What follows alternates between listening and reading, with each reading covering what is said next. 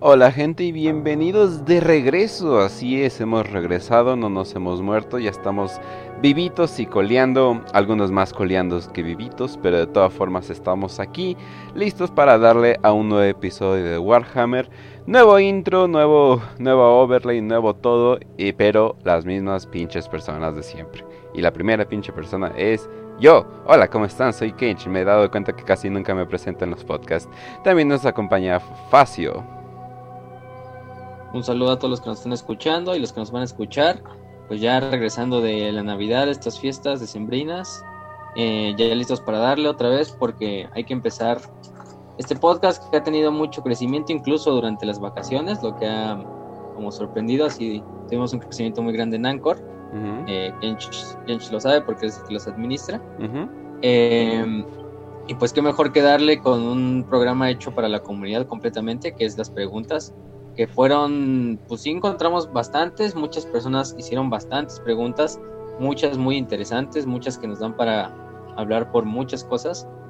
Y pues qué mejor que empezar con este episodio. Por cierto, me preguntaron que si tú eras el güey de los podcasts de mi gala. no es broma, ¿eh? no. XD. No, no soy yo. Ojalá. Arsen. Uh, ya nos estás dejando. ¿Qué pasó? ¿Qué pasó? ¿Qué pasó? Eh? La, voy a ir allá y. La lealtad de una vieja. La lealtad de una vieja, ¿eh? Pero... Esto te pasa porque te consigues el OnlyFans, ¿eh? Sí, oye, se abre el OnlyFans y nos deja, en absoluto. Hasta hay pregunta de eso, ¿eh? y también está Raz, eh, nuestro héroe de dos metros, ¿cómo estás? ¿Qué tal, Kench? ¿Cómo estás? ¿Cómo estás, Facio? ¿Cómo están, querida audiencia? Bienvenidos al programa. Espero que todos hayan pasado una bonita sanguinala, es la que el emperador los haya protegido del frío, del calor, dependiendo del continente donde estén. Y este, pues que disfruten, que disfruten este programa que, que no lo hubiéramos podido hacer sin ustedes, la verdad, porque sí son muchas preguntas. Así, es, así es. En noticias de Games Workshop, por cierto, no ha habido mucha noticia últimamente, pero porque básicamente están preparando muchas cosas por venir. Ya cuando sea el momento correcto, pues ya le damos. E inclusive, no sé, tal vez hacemos un mini programa de media hora cuando, no sé, salga el primer programa de Eisenhorn o algo por el estilo. Eh, porque pues Se vienen cosas grandes. Se vienen cosas grandes, definitivamente. Eh, ahora sí que Slanesh y Norgol eh, tuvieron mucho del año pasado. A ver cómo vamos a seguir en, el siguiente año. Así que, no, pues sin nada más hay que darle porque nos llenan chingo de preguntas. Bueno, lo, bueno, lo máximo antes de, de Game Workshop creo que fueron así como unos eh, anuncios medio X de, de una miniatura conmemorativa de, un, de este, hay de un orco que se me fue el nombre, Creo que también uno, nueva tipo, un nuevo tipo de caja para los que coleccionan el juego de mesa, que es simplemente de Sororitas y Dark Eldar. Mm. Este nuevo. Para. Mm. Creo que también vienen miniaturas incluso actualizadas, tanto para Dark Eldar como para Sororitas. Entonces, si les gusta esos, ese tipo, esos ejércitos, pues ya tienen un. De hecho, fue como hecho para que lo regalaras tipo de Navidad. Mm. y fue fue entre Lilith Hesprax y este, ¿cómo se llama?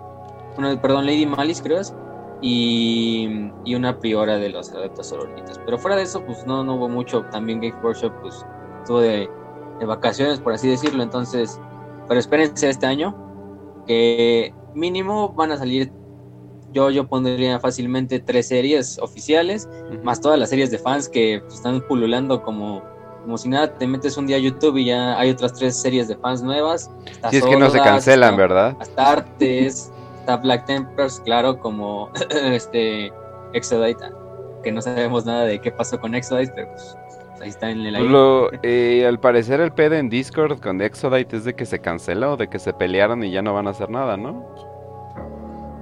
Pues algo así, o sea, creo que no, no, no estoy en su Discord, no, no me metí a su Discord, pero pues ya parece raro que están sacando tantas cosas para la animación y de repente de un día para el otro sacan su anuncio de no, las vamos a tener que posponer. Y al poco tiempo ya no volvieron a sacar ni un anuncio y llevan como pues, ya cuatro meses sin sacar ni un anuncio en Instagram, en su YouTube, ni siquiera en la parte de comunidad, ni siquiera un video por lo menos, pero así en comunidad de un poco chiquito donde digan, no, pues ¿qué creen? La tuvimos que retrasar más. Pues nada de eso. Entonces, por lo menos Exodite pues consideran la al menos muerta entre lo que a lo mejor regresa en un futuro, pero pues ahí están muchas otras como Sodas, como este, este tipo que hizo la animación de Imperial Fist contra Iron Warriors, que es más comédica, pero pues, de otras cosas. Igual TTS. A ver, a ver si saca más de dos episodios en un año. tengo, tengo todavía la esperanza.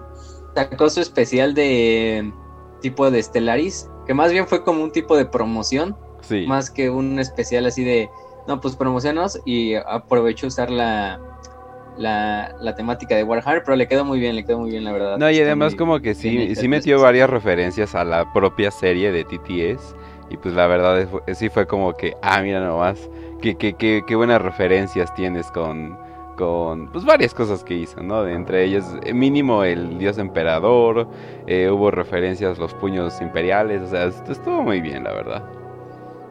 Sí, la verdad, hasta salió el, el boy, que es el, el, niñito ese que siempre sale en el Palacio Imperial, haciendo el papel casi casi de Horus, o sea, es básicamente la misma historia, pero como si jugaras Stellaris. Es básicamente un Hearts of Iron, pero del espacio, por si no lo han jugado. Sí. Eh, y bueno, entonces ahora sí, ¿no? Empecemos con las preguntas, que pues tenemos bastantes y bastantes buenas.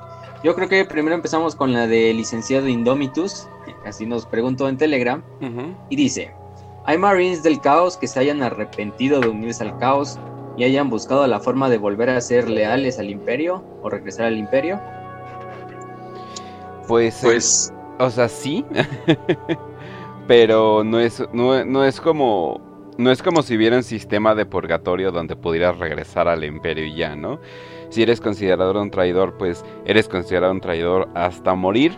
Entonces es muy difícil eh, regresar. Yo creo que el ejemplo más claro sería de Ardaric Vanes. Ardaric Vanes, así se llamaba. Él era de la de la Guardia del, Cuervo, de la Raven Guard. Y eh, lo que pasó con él es de que él le juró, bueno, él, juró lealtad a Slanesh, él se juntó con eh, Space Marines del Caos y después de un poco tiempo como que, no sé, tal vez dijo, eh, no sé, ya estoy cansado, esto es demasiado pervertido para mí, o no sé, no sé qué, le pasó exactamente. Eh, pero lo capturaron. Lo capturaron Space Marines. Eh, Space Marines normales. Y, después de eso él dijo, no, yo quería ser capturado. Por eso me dejé. Y les ayudó a, los Space Marines. Les ayudó. Y él dijo, bueno, me ayudan. Pero a cambio de que me maten. Porque ya estoy harto de mi, ya estoy harto de mi vida. Y él, te, bueno, como va yendo la historia, él se, él se sacrifica eh, para darle suficiente tiempo a los Ultramarines eh, y, gana, y gana el día y, que bueno, tuvo su redención. No es como si hubiera sido una redención completa donde vuelve a formar parte de los Space Marines. Además, eh, sería muy complicado, sobre todo por los cambios. es que hasta hay cambios físicos que literalmente sufres al unirte al caos. Entonces estaría muy cabrón que pudieran purgarse o regresar así nomás. Eh, y yo digo que ese es el ejemplo que más sería como el ejemplo más claro que podríamos dar de un Space Marine que se fue al caos y luego se redimió bajo comillas. Sí, de hecho, eso, ese personaje lo pueden encontrar en, en las novelas de Uriel Ventris.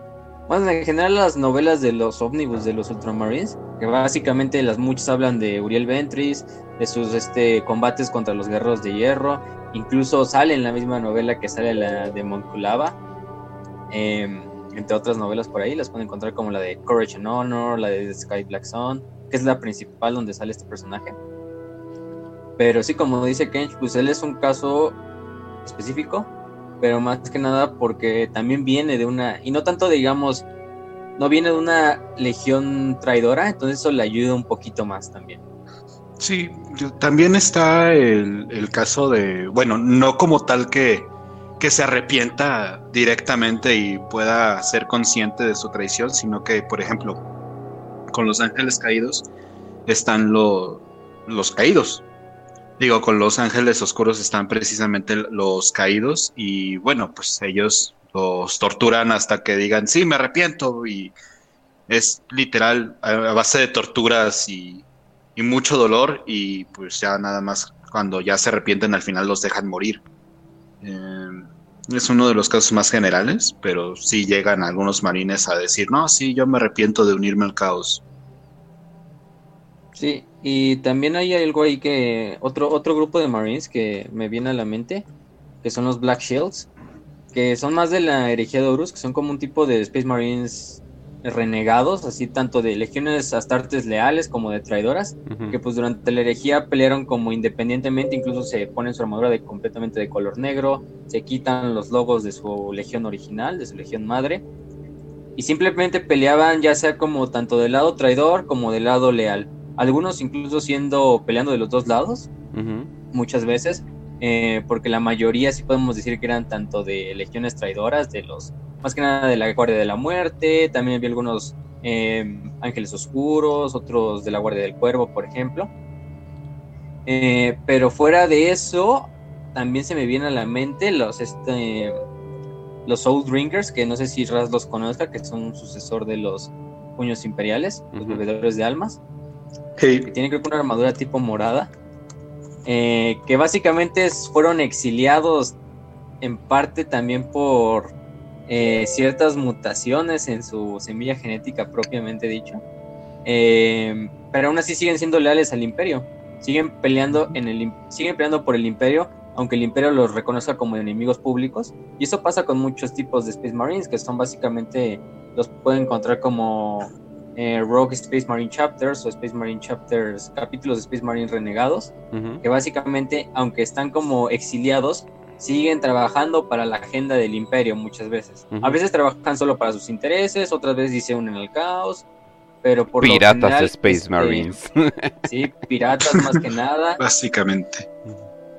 Incluso podemos decir que hasta los la Legión Alfa, ciertos sectores de la Legión Alfa podrían ser todavía leales de cierta manera. Ya sabemos que su forma de ser leal es muy rara. o sea, atacar al imperio para acabar con el imperio que es lo que no quería el emperador. Entonces, de cierta manera, siguen siendo leales al emperador, aunque sean enemigos del imperio. Entonces, de esa manera, tú podrías decir, aunque están del caos, y muchos utilizan incluso el caos como un instrumento, pues les vale siempre y cuando, siempre y cuando sea por el bien de, de, su, de su objetivo, ¿no? Principalmente de esa banda de guerra, porque ya sabemos que la Legión Alfa, como otras legiones traidoras, pues se, se disolvió en muchas bandas chiquitas. Ese ya sería como que el ejemplo más extremo, pero hay un capítulo del cual no hay mucha información que se llama Los Exorcistas, que se supone que parte de la iniciación que ellos tienen es de que tú, eh, de que, bueno, básicamente debes de ser poseído por un demonio del caos y resistirlo.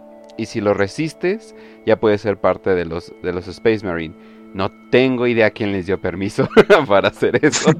Otro experimento curioso de la Inquisición. Si debemos ser híbridos Space Marine demonio, pero que sean leales. A ver qué tan bien puede salir. Ajá, y de hecho hasta le ha salido un poco bien, son de los capítulos más leales y también al final del día son inmunes a los demonios porque como logran sacar al demonio del cuerpo del alma del Space Marine, pues terminan siendo como ya invulnerables a que otro demonio los posee en un futuro. Incluso muchas veces, este, ¿cómo se dice? Inmunes a la propia energía del caos, o sea, o al menos algo de protección. Y, Magnus así de, no mamen, me, me jodieron a mí por, pues, por eso y están dejando hacer eso, váyanse a la chingada. No, no Magnus literalmente por muy, muy, muy poco menos. Hijos de su chingada, pero pues bueno. Pero bueno, pues como dicen la hipotenusa, ¿verdad? Bueno, entonces, eh, ok, yo creo que ya contestamos esa pregunta, vamos a la siguiente. Eh, la siguiente es, nos pregunta Guillermo Moreno Rivera, también en Telegram, me dicen, ¿creen que en algún momento el capítulo de los lamentadores se extinga o definitivamente la desgracia los va a perseguir eternamente? Eh, misma pregunta para los desgarradores de carne. Yo creo que vamos primero con los lamentadores, ¿no? Sí, es el eh, ejemplo. Sí, que tienen definitivamente el peor escudo de armas que he visto en toda mi vida. no sé a quién se lo. Sí, está horrible. Está horrible. Es un corazoncito es, un capítulo maldito. ¿Qué esperabas? que tuviera un escudo maravilloso. No se puede. Es un capítulo maldito. El chiste es que no te, no te encariñes con ellos. Entonces no sientas tanto la Blackfield de, de, de, ver a los lamentadores siendo ahí devorados por una flota enjambre. Ok, vamos a explicar tantito qué onda con los lamentadores. Los lamentadores eh, no se sabe por qué o está en secreto. Al parecer tienen como una maldición que hace que todo, que la desgracia los sigue por todas partes. Y aparte los Space Marine que son parte de ese capítulo como que están llenos de como que melancolía, tristeza y todo eso. Y bueno, y aparte ellos vienen de los de, de los Blood Angels, entonces es como ah, caray, eso es como que más o menos usual, pero es todavía más eh, eh, usual en ellos. Entonces, Para que se entienda un poquito, eh, pasaron de ser mil Marines en tan solamente 100 años, 100 años, a ser al menos 200 Marines. Así de malditos están. Así de fea es su historia. Exacto. Y pues yo digo que, bueno, para empezar, ¿qué es? Yo siento que la melancolía es todo sobre haber perdido eh, a su primarca, pero por alguna razón la tienen desde antes, entonces no se sabe qué onda. Eh, o de plano alguien le caía mal en el inmaterio y se los chingaron. Quién sabe, eh, pero tener ese como que un capítulo que siempre va a estar sufriendo y siempre va a estar así, como que es tan anti de lo que cualquiera quisiera tener de figurillas así de, ah, mira, yo tengo Space Marines emos, ¿no? O sea, no, o sea, nadie quiere decir eso. o sea, absolutamente nadie quisiera eso. Entonces yo digo que sí se van a extinguir completamente eh, y, se van a, y se va a quedar como en algún misterio. Mucho de lo que pasa con capítulos extraños es que Games Workshop quiere experimentar como, y si hacemos un no sé qué, bla, bla, bla, y como que lo saca luego, luego y así de, oye, la justificación, ah, luego la hacemos. Y muchas veces terminan sin justificación. De hecho, inclusive parte de sus historias quedan eh, inconclusas debido a eso. Entonces yo digo que esto fue parte de la experimentación, así como que un capítulo que sean tristes y tal vez algún día encuentren la redención. Pero no sé, o sea, se me hace como que muy... Ya, ya sáquenlos de su miseria, ¿no? Sí, nada más para que tengan como un pequeño... De los que les, pasó, fueron fundados en el 1936 ya hasta el 1939 es donde tienen como su más grande conflicto, que es la novena cruzada negra de Abaddon. Y básicamente los reducieron a 200 Marines, solo 200 Marines después de la batalla del planeta Corilia. Y lo más cagado es que los demás Space Marines de otros capítulos de él les dijeron, déjenlos, déjenlos a su suerte, están malditos, no se acerquen a ellos. Entonces básicamente dejaron al, al, a los lamentadores solos a pelear contra todas las fuerzas del caos. Y solo fueron salvados porque pues llegaron los Ultramarines y los y las cicatrices blancas. Pero ya después en el 1941 es donde les pasó la mayoría de las cosas. Eh, primero es que entran a la guerra de Badab. Eh, que durante la guerra de Badab cabe decir que eh, lo que pasó es que hubo un capítulo que los, los, corsarios rojos, actualmente se llaman así, hicieron, le juraron lealtad al caos de manera secreta y convencieron a otros Space Marines, otros capítulos de Space Marines como los eh, los este, guerreros mantis, si no mal recuerdo, los lamentadores, aquí hicieron como una rebelión. Pero obviamente los lamentadores y los otros, otros capítulos, siendo todavía leales, no lo sabían. Pero el, básicamente el imperio mandó a los, a los mejores y a los más crueles capítulos de Space Marines, o sea, básicamente los Carcharodons, que son los tiburones espaciales, y los Minotauros, que pues son de los más salvajes y de, los que los Space Marines que contratas cuando tienen que hacer una purga. Entonces, solo fue debido a que al final del día se comprobó que los lamentadores habían sido engañados para participar en la guerra. No fueron completamente exterminados por los, por los minotauros ni por los tiburones espaciales. Y básicamente solo quedaron 311 Marines. Desde ahí se les puso una cruzada penitente para expiar sus pecados de 100 años los grandes señores de Terra, se perdieron en, se perdieron en el Warp por unos cuantos años, peleando contra demonios constantemente, y luego de ahí se encontraron a la flota enjambre Kraken, y desde ahí, no se, desde ahí el contacto se perdió completamente con el capítulo de los Lamentadores. Y la única persona que queda hoy en día de los Lamentadores es el hermano Cairón, que está en un Dreadnought pero como lo asignaron a servir en la Death Watch, él sobrevivió y no tuvo el, mismo destino que sus demás compañeros. Pero bueno, no sabemos. Lo más probable es que, bueno, se dicen rumores de que sí se sobrevivieron a la flota enjambre Karaken. Em, pero lo más probable es que les queden unos cuantos cientos, menos de 200 mínimo Space Marines.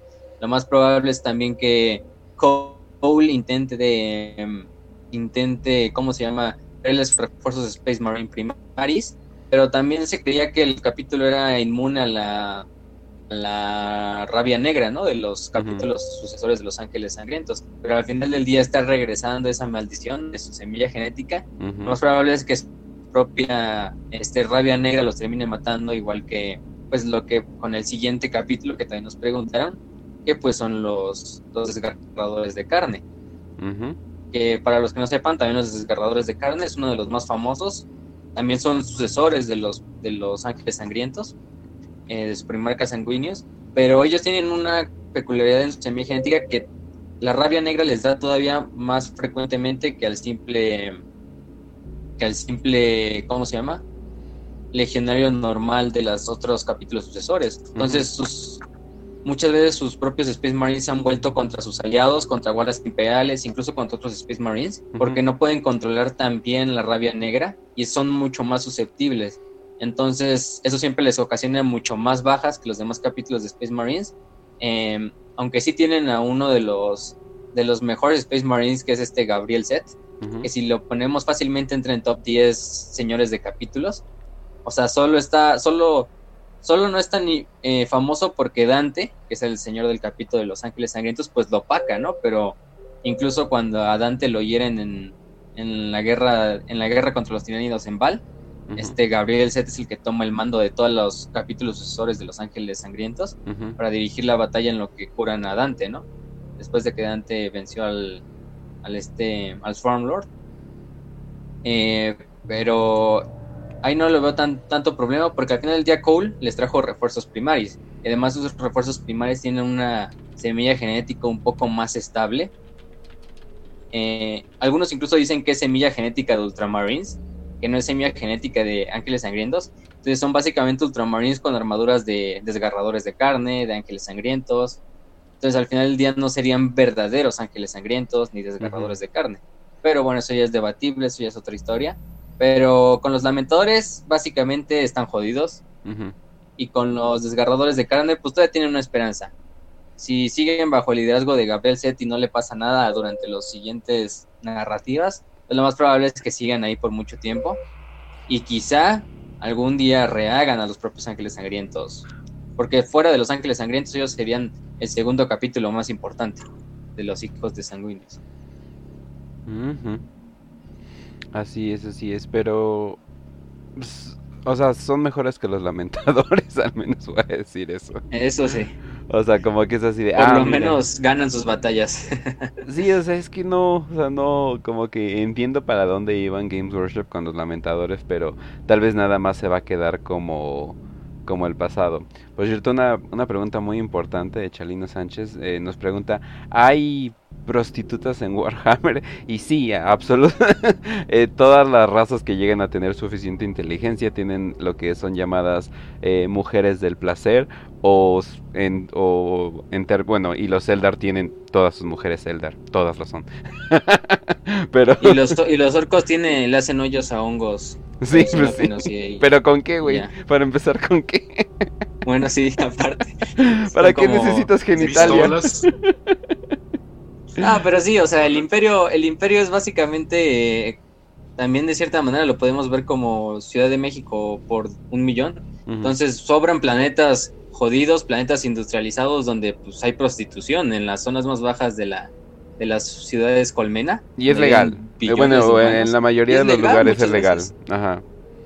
Incluso tenemos a Beckwin que básicamente era prostituta. Bueno, no te lo dicen como tal, prostituta, prostituta, pero pues te dan a entender que, es prostituta. Que ya lo voy a repetir, lo voy a repetir, pero ojalá no dejen eso en la serie. No por, ah, eso no empodera a la mujer. No, no, no, no, no. Porque no tiene pinche sentido que una intocable sea prostituta y tenga clientes. O sea, es así de, oh, estar alrededor de ella me causa disgusto me la voy a coger, o sea, no, pues no manches. Me das como a mí, pero. Tú no sabes en la desesperación que tiene cada persona, ¿eh? O sea, Oye, o quién sabe, tal vez Beckwin está así cagándose de buena y es así de como, ah, verga, no mames, con, con solo verte, cabrón, o sea. Me aguanto, me aguanto. Ajá, sí, Me aguanto el asco.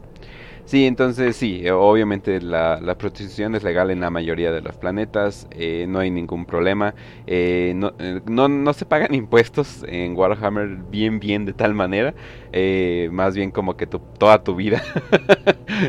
tu vida es tu impuesto. Ajá, tu vida es tu impuesto, el servicio que das es, es tu impuesto, entonces, bien, bien. Entonces, vamos a la siguiente. Eh, la siguiente nos pregunta Valentino Ponce y dice: ¿Existe algunas tartes que se haya enamorado de alguna raza senos? ¿O al menos haya sentido respeto hacia alguna? Mira, eh, eh, cuando dice cuando dice haya sentido respeto, ahí la lista se alarga. no, no, no. bueno, o sea, todo es herejía. Pero ahí sí abres un, eh, un capítulo enorme donde sí hay muchas veces donde eh, el imperio ha trabajado con senos, ha trabajado de varias maneras, ha tenido inclusive alianzas temporales. Entonces ahí como que sí alargas muchas cosas, simplemente pregúntale por qué está vivo Gilliman, ¿no? Entonces, obviamente sí abres muchas partes, pero mejor hay que enfocarnos eh, más bien en cuál ha sido como que las relaciones amistosos que, han tenido. Pero, por ejemplo, Gabriel Angelos de los, de los Blood Ravens eh, tuvo, una, tuvo relaciones cordales con los, con los Eldar. Eh, obviamente Dawn of War lo llevó a un extremo, pero pues Dawn of War no se considera canon. Se, puede, se puede ver la tensión sexual con Masha, con la First Year Masha del Gabriel Angelos. Sí, sí, sí. pero eh, el pedo de Dawn of War es que como que está en su propio universo, ¿no? Entonces como que esa parte. Y después del tercero, pues como que ya nadie quiere recordar ese universo, ¿no? ¿Cuál? No, sé de cuál hablas. ¿Cómo se llamaba? ¿Según? O sea, pero eh, hay un trato, hay un trato derecho, ¿no? Y también hay un trato eh, de una inquisidora con un orco, ¿no? Que se supone que no debería de pasar, etcétera, etcétera. Constantemente hay buenas, bajo muchas comillas, relaciones. Todas son relaciones de ¿cómo le podemos decir? De, o sea, todas de mutuo beneficio. Ajá, de mutuo beneficio, exacto, de mutuo beneficio porque eh, hay momentos donde chingala, estamos súper jodidos y si no aceptamos la ayuda, tomamos la ayuda, nos vamos a chingar todos, entonces es mejor aceptarlo ahorita. Pero, eh, aparte de relaciones cordiales, cuando ha habido un momento donde haya enamorados? Si le haces caso a ciertas partes de internet. DeviantArt no tiene la razón aquí, ¿ok? DeviantArt no existe en el canon, hay que recordar esto. Se supone, continuar. Se supone que Gilliman eh, sí tuvo una relación con una mujer Eldar, eh, de hecho con una guerrera Eldar. Aunque, bueno, es difícil entenderlo porque siento que todos los Eldar son guerreros y psíquicos y todo al mismo tiempo, ¿no? Son como que hacen de todo los cabrones, ¿no? Excepto vivir vidas largas. Pero bueno, eh, el problema es de que eh, no es no es canon. O sea, o sea, para hacer derechos no es canon. Si no saben qué es la palabra canon, no eh, significa que no que no es aceptado oficial. Oficial, ajá, que no es oficial. Entonces eh, es simplemente rumores, pero, pero, hay una parte en una historia corta que se llama The Pact, el pacto, donde una chica Farseer, las Farseer son las videntes Eldar, se enamoran de un chico eh, bibliotecario. Entonces, eso es lo más cercano que pueda haber, pero eh, lo investigué y son dos pinches capítulos de los cuales se refieren a su amor. Entonces, no hay mucha relación entre Senos y, el Imperio. Y para ser honestos, siento que un humano solamente podría ser atraído a los Eldar y ya. O sea, ¿De, quién más te vas a enamorar? Obviamente, Gaskul Traka tiene un este un, enorme sex appeal. Gaskul Traka es, es, de hecho actor, actor para películas de adultos. Eh. no puedo, no puedo. Sí, o sea, ¿de, quién te enamoras? O sea, ah, no mames, se la quiere meter este, este Catán, o sea, o sea, ¿a quién, güey? O sea, un Necron. Los, el Adeptos Mecánicos quiere con los Necrones. Entonces, eh, pues te reduce, te reduce tus opciones a los Eldar. Y ya, o sea, si estás muy kinky, tal vez un tiránido, no sé. o sea, pero neta que. un Tau ya, pero no sé, eso mucho cringe. Ah, neta, los Tau sí existen. Sí, es cierto. Se me habían olvidado. Pero lo más probable es que te esterilicen los Tau para que no pueda pasar nada ahí.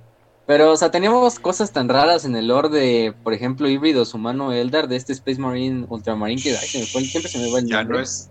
Afortunadamente Pero- ya no es Pero canon. afortunadamente ya no es canon porque era muy estúpida la idea. O sea, era un bibliotecario de los Space Marine, que era un Y de los Ultramarines. humano, y de los Ultramarines, que son de los quizá los más xenofóbicos aparte, entonces no tenía mucho sentido que hubiera ahí un, un Space Marine híbrido, pero por buenas razones lo quitaron. Y pues de respeto, pues ahí sobran, o sea, está la de, por ejemplo, cuando los Necrones y los Ángeles Oscuros, digo Ángeles Sangrientos, hicieron una tregua para combatir con la flota enjambre Kraken, si no me recuerdo, Leviathan, una de esos dos. Creo que era Leviathan. Eh, Incluso al final del día ya estaban, dijeron, no, pues ya cada quien se va por su lado, sería medio sin honor que pues nos diéramos en la madre o aprovechando que el otro está de espaldas y debilitado, pues darnos en la madre. Entonces les dijo, pues ya váyanse y, y ahí quedó. y bueno, Gilliman que se está agarchando a, a Ibrahim, pero es otra historia. Eh, sí, es que, es que, eh, o sea, si ya reducimos a que básicamente solamente se pueden humanos y Eldar, como la diferencia, neta Tau no cuenta, o sea, o sea, chinga, ¿dónde tiene la vagina el Estado? O sea, en... En la frente. Ah, ok. Eso sí sería una mindfuck, definitivamente mindfuck, pero eh, no, o sea, ok, entonces solamente Eldar y humanos pueden tener como este enamoramiento, digamos, porque pues se parecen más o menos. Los Eldar son, in- son increíblemente más xenofóbicos que cualquier ser humano, o sea, literalmente nos ven como, como animales Simios. salvajes, sí, exacto, como simios, nos llaman Monkai, o sea, entonces... Ya luego, ya luego lo comparas con un humano, pues que tienen toda esta xenofobia impartida por, eh, por el imperio, y el mero hecho de que tenga una buena relación con una, eh, una, una raza senos eh, es castigable con la muerte. Entonces, no va a estar muy difícil que haya una relación. Digamos que hay un momento Romeo y Julieta. Ok, bien, bien no ha pasado en el canon. Más que nada, porque siento que daría cringe. No sé, o sea, tal vez como que lo ven como, ah, no ma, imagínate que esto pase. Yo siento que Es nada más que daría piénsalo. cringe. O sea, piénsalo. El mejor, el mejor halago que puedes recibir tú de un Eldar por ser humano es, es el humano menos estúpido que he conocido. ¿Crees que, eh, ¿Crees que tienes una oportunidad con la waifu Eldar? No. No. Y, y que pase en el canon o que lo, ha- que lo alguien se ponga a escribirlo y traspasarlo en una novela o en este un códex o cualquier cosa, ya es no, no, esto no pasaría. O sea, si Sé andan, que es fantasía. si andan, no. si andan horniposteando en, en el mundo de Warhammer, ah, solamente váyanse a la novela interactiva erótica que ya existe ya. O sea, nada más váyanse a eso. Pues, ¿para qué quieren más?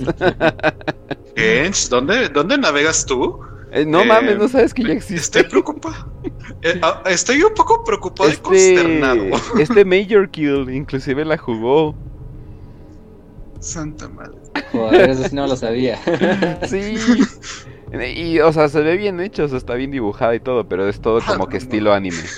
O sea, es todo como que estilo anime, o sea, pues porque está cabrón hacerlo como que de una manera más realista y que no te salga en un chingo de, de, de varo. Pero pues sí, o sea, eh, nec- y necrones femeninos yo no recuerdo, entonces es- está cabrón, la neta, meterse con, con otro. Seguramente hay necrones femeninos, ¿no? Pero pues cuál es la pinche diferencia si todos están en el mismo cuerpo, ¿no? Y no tienen alma aparte. Sí, exactamente. Eh, El Mechanicus tiene cierto, cierto gusto por las máquinas, así que. Sí. Y, lo más- y si fuera un Necron que tuviera una personalidad, tendría que ser una líder.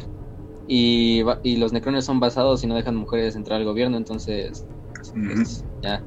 Cuando Sí, ah, ahí, ahí sí se, bas- se basaron definitivamente. Bueno, la siguiente pregunta es un poco rara, pero también quisiéramos responderlo un poco rápido porque es un poco incluso medio ridículo, pero bueno. Es posible la teoría que dice que Abaddon está siendo llamada por el mismo emperador para que sea liberado del trono dorado y así poder reencarnar y volver a liderar a la humanidad hacia un mejor futuro. Y nos los pregunta Marco Vides. Eh, sí, eh, lo voy a responder rápido yo, si quieren ahí ustedes den sus teorías. Aléjense de Warhammer 40k Theories. Ese canal es horrible. No lo, Se la no- fuma mucho, se la fuma mucho. aléjense. El güey se nota que no tenía contenido. Creo que por un tiempo inclusive prendió su cámara para dar cringe por media hora. Entonces no, aléjense de ese canal. Y de paso, aléjense de One Mind Syndicate, porque nada más es básicamente la wiki leída. Pero Sí. sí, o sea, no hay forma, tampoco hay forma de, de redimir a Abaddon. O sea, ya es un personaje que pues por muchos años se escribió mal. No es un personaje malo, pero muchas de sus cosas sí, sí es como, pues me, o sea, o sea, es un, un enemigo, un gran villano que te queda de ver, ¿no? No es como como el propio Horus. Em, incluso hasta personajes orcos lo superan y los personajes orcos no son los más interesantes, simplemente existen por para desmadrar Por cosas. risa. Y aún así son muchas veces más interesante que, que el propio Abaddon. Lo mejor que le podría pasar a Abaddon es que lo maten y metan otro güey que sí tenga tenga un papel mucho más importante o bueno, más interesante por lo menos. No sé, ahí están los cuatro campeones del caos, Harriman, Lucius, Typhus y, y Karn, que harían muchos mejores personajes, eh, ni siquiera juntos, harían mejor cada uno por su cuenta, mejor personaje que, que Abaddon. Quizá Lucius no, pero los demás sí. No ma, imagínate que Abaddon así revele. Así es, yo era un primarca de los que fueron borrados de la historia. Y todo el mundo, ¡uh! ya, sáquenlo, no. No, no, la neta no. Y a Gilliman lo mata de un putazo. Sí, o sea, es, o sea, es lo único que, es lo único que falta, pero eh, no, o sea, Abaddon siento que ha sido un personaje mal hecho desde el principio hasta el final. Nadie, o sea, pero no entiendo, o sea, nadie lo quiere. O sea, o sea, lit- literal nadie lo quiere, pero es Ni los del caos lo quieren. y lo quieren poner como esta gran amenaza, es como que pues güey, no mames, o sea, o, o sea, entiendo que Horus eh, pues básicamente ya no puede salir del warp, ¿no? O básicamente está bajo comillas muerto, ¿no? O algo por el estilo, ¿no? Pero eso sí de, pudiste haberte imaginado otra cosa. O sea, en un mundo lleno de demonios y, y dioses caóticos y aliens, así de, "Eh, neta, tenemos que tenerle miedo a este güey. Hasta su look no me gusta, se me hace muy como revista de metal de los ochentas, algo por el estilo. o Eh, sea, Básicamente el perro del perro del perro del perro. El Ujú. gato del gato del gato, pero en este sentido, pues, o sea, simplemente es el primer capitán de la Legión de Horus, o sea, ahí Ujú. tenemos a los primarcas, los otros ocho primarcas traidores, Sí, y en vez de que ellos tomen el liderazgo, que pues sería lo más como factible y lo más lógico, pues le dan a este, a este hijo de Don Nadie, pues el, el título y, y, pues a veces Sábado nos da momentos épicos en la historia, como su batalla con Sigismund, o durante las primeras novelas de la herejía de Horus, pues sí te, te encariñas un poco incluso con su personaje, porque al principio sí es un güey que te puede caer bien, pero al final del día se vuelve otro pinche niño chillón. exacto. Mira, para, para ponerlo tan fácil, inclusive lo que decían de los primarcas traidores, o sea, ellos serían mejores, eh, hablando en términos como, ¿quién lideraría mejor al caos para ser el mejor villano? Yo siento que incluso hasta Perturabo o, o Magnus, pero Cualquier Abaddon es... Neta cualquier Ajá. primarca, o sea, neta, o sea, neta, neta cualquier primarca podría ser más interesante. O sea, Hasta Lorgar que está encerrado en su No mames, pinche ¿para qué los hicieron medir 10 metros y la, y la madre y todo eso? O sea, ¿para qué? ¿Para qué si nos vamos a concentrar tanto tiempo? No sé, es la, es la época oscura en el caos, entonces como que tal vez no hay mucho. Espero que al despertar psíquico traiga otras cosas, pero ya, ya, superemos a Abaddon, ya, como que ya. Sí. Acabando con eso, eh, la siguiente pregunta es algo una rápida. Y bueno, primero son de hecho como cinco preguntas en una, pero son preguntas así como muy sencillas. Eh, me voy con la más fácil, que ¿cuál es su meme favorito de la comunidad de Warhammer? O memes favoritos, tienen más de dos, más de uno. Pues yo, yo primero me iría, mi meme favorito creo que es el de Slime Barbosa. No sé, es muy pinche Ah, autista sí, el, sí, sí. es de que simplemente un pinche, un, un guardia de Katachan pueda acabar con ejércitos demoníacos, con marines del caos, con, con flotas enjambre. No, y, y, Y la vue- forma en que y vuela, y en la o forma sea, y en que vuela por el su- espacio, vuela Sí. por el espacio simplemente con el poder de su ira, o sea, como que no es así. Sí. Ah. Y, y lo peor es que su miniatura te da su propia miniatura, la antigua miniatura, la clásica, la que siempre vemos en los memes.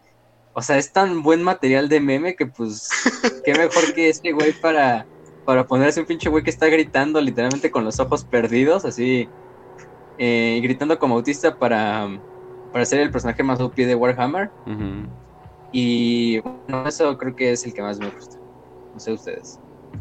Mm.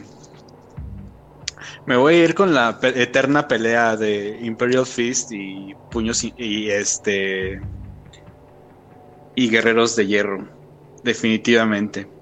Me voy a- porque es demasiado gracioso ver como el güey más es, estoico diciendo no, No. y el y otro güey gritando y haciendo madre. reclamos. y- ¿Sabes qué, qué- es ¿sabes qué quería hacer? Yo, es que de todos los memes que pensaba, todos ellos tienen el, el lugar de, no, no lugar de nacimiento, pero donde se desarrollaron bien bien en TTS. Y, es- Ajá. y estaba pensando, donde hay un meme fuera, o sea, hay memes que ah, se hayan desarrollado fuera de TTS. Y todos los que estoy pensando, me puedo recordar un momento en TTS. Ya sea que TTS los agarró como, ma- como material o literalmente nacieron de ahí.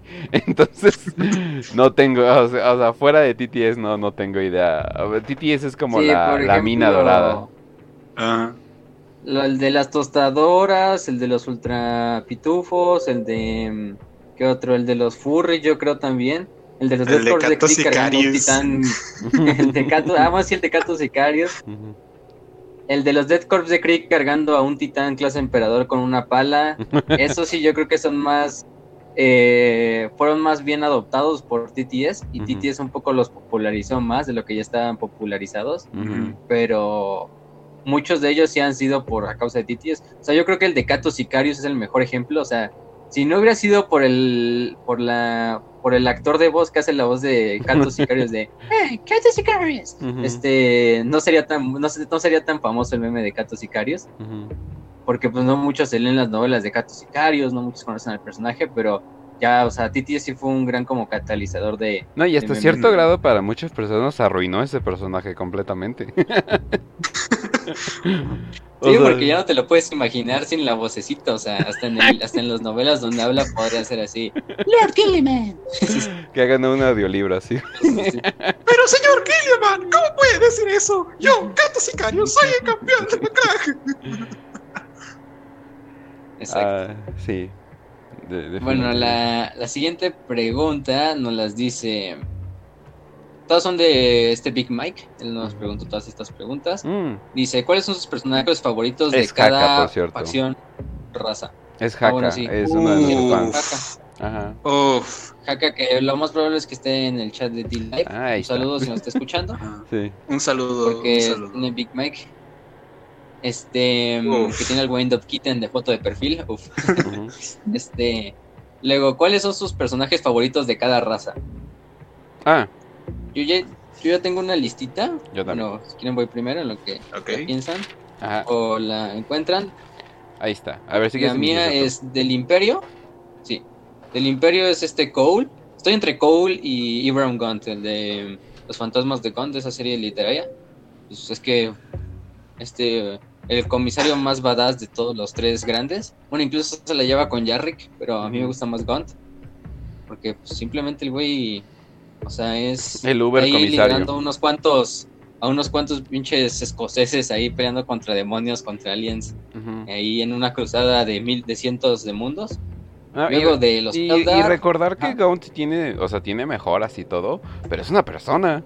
O sea, ¿sí? o sea, no es un algo eh, genéticamente, no es un semidios ni nada por el estilo. Es una pinche persona con huevotes, eso sí, pero es una persona nomás. Exacto. Eh, luego de los Eldar tengo a Magun Ra, que pues mi favorito el güey, porque o sea, no, no puedes darte un personaje más cherroto que Magun Ra, de que se avienta una flota enjambre él solo. Luego de los tiránidos, pues no hay mucha variedad, me iría con Old One Eye. Aunque también el Stormlord está por ahí, pero me, me gusta más Old One Eye. Luego de los orcos tengo a Tuska Demon Killer. Que pues, simplemente el güey así de, güey, Sí. vamos a matar demonios al ojo del terror. ¿Qué podría salir mal? Y si se va a romper la madre. Y le fue bien. Le fue bien. Y le fue bien, que es lo peor. Y termina siendo que traer toda la actitud positiva del mundo en el Warp funciona perfectamente. ¿Quién iba a pensarlo? Luego los necrones, pues My Boy Tra- Tracing.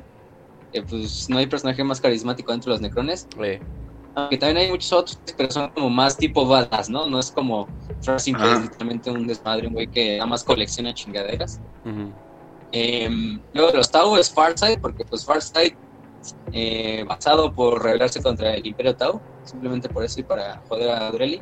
Este, em, y del caos, del caos yo creo que me iría con Ariman, porque Ariman, pues, desde los libros que lo lees en la herejía de Horus, es un personaje que te da para mucho, o sea, es como la segunda voz dentro de su legión, después de Magnus, incluso a veces la voz de la razón más que, que el propio Magnus, y luego su historia de, pues, de que se tiene que ir a buscar la biblioteca negra y siempre la caga, pues, o bueno, siempre terminan jodiéndole su plan, pues también está, está muy interesante.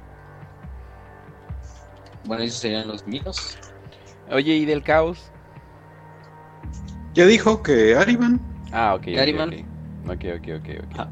No, o sea, pero yo pensaba, es que yo, yo lo separé entonces de manera rara, pero yo pensaba así como algún demonio o, o semidios, algo por el estilo. Pero está bien, está bien, está bien. Uf. Uf. A ver, entonces yo sigo. Eh, esta lista, de hecho, eh, sí, la armé desde antes, pero tuvo unos pequeños cambios. Eh, del Imperio, eh, Eisenhorn, de- de- es bastante obvio por qué. Lean Eisenhorn, gente. Eh, de- del Caos, Magnus, ah, sorpresa, nadie lo va a sorprender eso. de Orcos, eh, Garkal el Buscador. Eh, Gorkal o Garkal o no sé cómo se diga, el buscador es un orco muy curioso, ya que es un orco que no le interesa mucho la batalla. Eh, es un Weird Boy, para los que no sepan, Weird Boys son como los chamanes espirituales extraños eh, de, los orcos, que literalmente muchos los tienen en cadenas, otros los tienen como venerados, pero hay otros que los tienen en cadenas y los sueltan en la batalla para que eh, saquen sus rayitos láser y hagan todo lo que los Weird Boys pueden hacer, que tienen un chingo de poderes, por cierto. Pero Gorkal no le interesa mucho la batalla, simplemente está buscando algo, pero él no sabe qué. Y literalmente termina en un planeta solo. Y eventualmente eh, termina como que viajando en el espacio. No se explica por qué. o sea, simplemente tienes a un pinche orco así de, debo de encontrarlo, debo de encontrarlo, pero no sabe qué está buscando. Se me hace súper tierno que haya un orco así, así como que, ¿what? O sea, un orco que como que se la pasa viendo al espacio y se la pasa bobeando. Y además es un güey súper poderoso, entonces como que eso se me hace muy interesante. Ojalá concluyan su historia y termine encontrando algo importante. No sé, tal vez, no sé, termine encontrando, eh, no sé, algo que ver con Gorkan Mork o algo por el estilo. Ay, por cierto, él tiene eh, como que una bendición directa por Gork o, Mork. Él, no sabe bien bien quién, quién lo bendijo. Entonces, bien curioso el orco, definitivamente eh, recomendado. De los Eldar, mm, no está tan difícil adivinar quién es, es simplemente Ul- Ultran. Es pues, como que el güey más chingón, el güey más chingón que hay, eh, líder psíquico y muy carismático. Eh, de los Necrones, originalmente iba a poner al Rey Silente. Y antes de que digan, pues ese güey qué, ¿no? ese güey como que no hizo. Oh. O sea, pero él tuvo como que uno de los eh, de las cosas donde ok, la cagó, ¿no? O sea, la, la cagó directamente, pero como que tuvo todo un tiempo para reflexionar en lo que hizo y a propósito él no se durmió. Y él no se durmió porque él quería como que eh, reflexionar bien bien de lo que había hecho, de que había condenado a su especie completamente. Para los que no sepan de qué estamos hablando, simplemente vayan a escuchar el episodio de los necrones. Entonces, es un tipo demasiado interesante. Pero a mí me gustan los güeyes raros. y hace poco estaba escuchando un podcast que se llama Adeptos Ridículos. Eh, muy recomendado si saben inglés, por cierto. Es básicamente eh, un güey que se llama Bricky, que ya lo hemos mencionado en el canal, enseñándole a un amigo Warhammer desde cero. El güey sabe una que otra cosa, una que otra mención, pero no sabe nada. Y el güey llega y dice, ok, vamos a hablar de esto. Y el güey, ok, ok, y como que reaccionan a pues todo lo ridículo que es eh, Warhammer en general, ¿no? Lo, el, lo- eh, como que a Warhammer le gusta subir el volumen a 12 constantemente. Entonces como que están ahí como que... Creo que hablan desde Slanesh a Krieg, a los Necrones. Ya empezaron con las guerras de unificación. y pues se van a tardar e, en ello un ratito.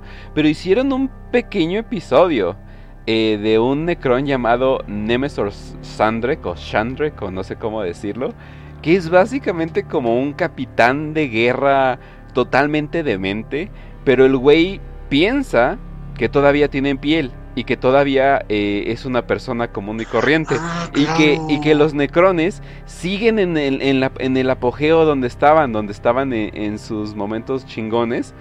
Y por ejemplo, por ejemplo, ¿no? Eh, los necrones pelean contra un grupo de tiránidos, ¿no?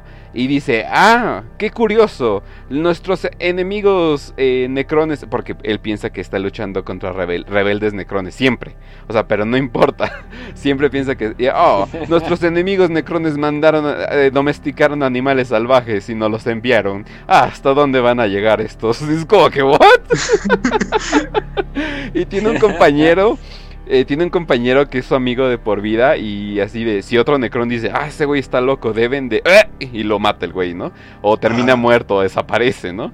O sea, tiene como que... su Respeta mucho la inmersión. Ajá, ¿no?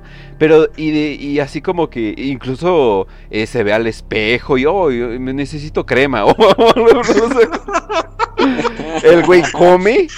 O sea, el, el güey, o sea, ¿cómo le hace? ¿Quién sabe? El güey come, el güey atrapa prisioneros de guerra, por si no saben, los necrones no tienen prisioneros de guerra, alimenta a sus prisioneros de guerra. o sea, el güey es súper cordial, pero como con leyes de guerra de 1920 o 1930, o sea, como que es más de la guerra napoleónica. O sea, el güey parece como un capitán salido de la guerra napoleónica, totalmente fuera de lugar, totalmente extraño y por eso lo amo. Entonces, definitivamente lo amo, el güey está totalmente loco. Si él, bueno, dicen que a veces el güey como que sí recuerda quién es, pero es como que por momentos, o sea, como que sí se va como que adentro, afuera, o sea, tiene más conciencia que cualquier Necron que, que- que vas a conocer, ¿no? Obviamente no tanto como el Rey Silente, pero el güey literalmente está, está completamente demente, o sea, y es como que, es como tu abuelito con Alzheimer, así como que, oh sí, vamos por un helado a la plaza, es como que, sí abuelo, vamos, vamos por un, por un helado a la En plaza. plena Abuelo, esa- pandemia. y- Abuelo, esa plaza ya no existe desde hace 20 años. Tú hazle caso, tú hazle caso, no hay que, no hay que romper su inmersión. Ajá, es así de, oh, nuestros enemigos se vistieron de humanos para pensar. Es como que, ¿qué pedo contigo? y es estética, uff.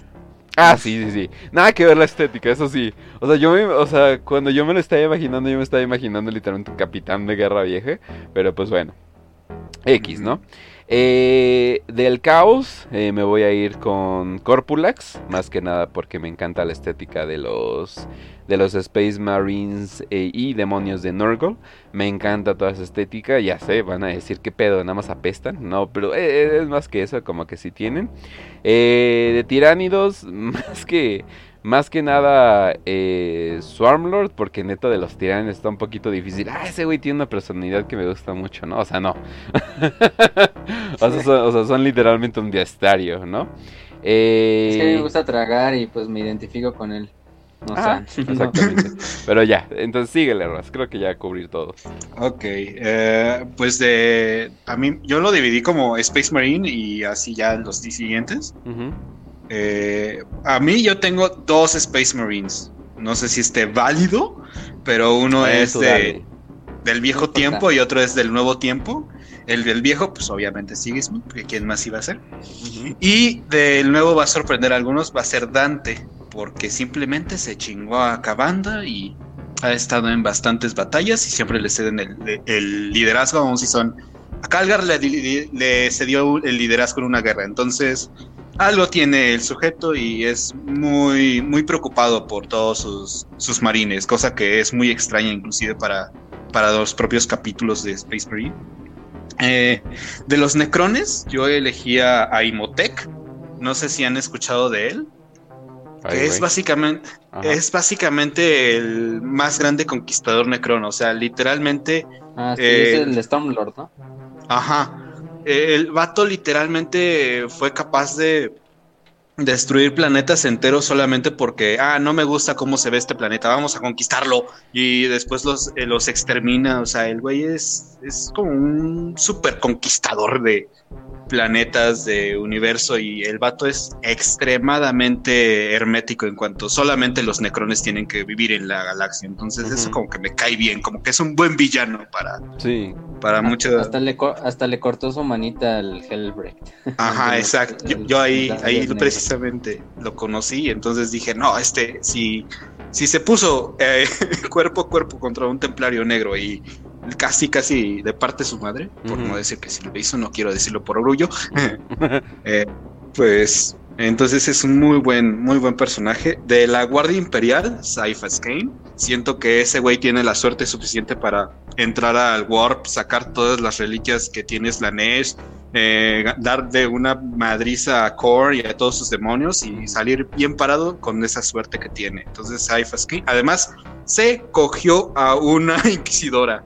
¿Eh? Eso le da muchísimo. Hace Chad. es el absoluto Chad. Eh, de los Eldar, elegí a Eldra, obviamente, pues ya, ya se, vio en el capítulo de los Eldar, ¿por qué? Así que pues no hace falta decirlo. De los orcos, a mí me gusta muchísimo Traca. Siento que el güey se fue literalmente contra los tiranidos por diversión. O sea, y contra Leviatán. Entonces el, el güey es, es OP. Y creo que hasta lo revivieron, ¿no? Contra. Ay, no me acuerdo. No me acuerdo ah, cómo, se llama. Este, ay, ¿cómo se llama? Ragnar. Ragnar, ajá, Blackman. Ajá. Entonces, pues el güey es, es muy. Le tengo mucho respeto, ¿no? Como orco y, hasta cariño, de cierta manera. Eh, del caos, elegí a Lucius. siento que es el personaje que más dolor de cabeza te va a dar. Porque no lo matas. O sea, tantito sientes orgullo de que lo mataste y ya revivió. Y revive siendo, o sea, con tu alma ya insertada en su armadura. Entonces, siento que eso ya es extremadamente OP, súper poderoso. Sí. Y, mira que yo no soy muy fanático de, Slanesh. O sea, si me dieran a elegir del caos sería Sinch. Pero la verdad, Lucius le tengo muchísimo respeto. Además, viene ya de vieja guardia. Es, el güey combatió con primarcas, estuvo en en el asedio de Terra, entonces le tengo muchísimo respeto como personaje, me agrada muchísimo. Qué curioso que dices, ¿eh? porque no he conocido una persona que diga, ah, sí, mi dios favorito del caos es Slanesh. Siento que solamente viejas y Oz dirían que es su favorito. sí, eh, sí, sí. Aunque yo sí he visto bastantes, pero sí son como esas personas que apenas entraron al hobby. Eh, o sea, por no decir básicamente progreso, o sea, no, güey, es que Slanesh es lo mejor, güey. No pinten marines espaciales, mejor pinten demonios de Slanesh. sí. Estuvo un, una, sí, así como de llamando a no pintar fascistas, Space Marines y mamás así, pero. Uf. mejor.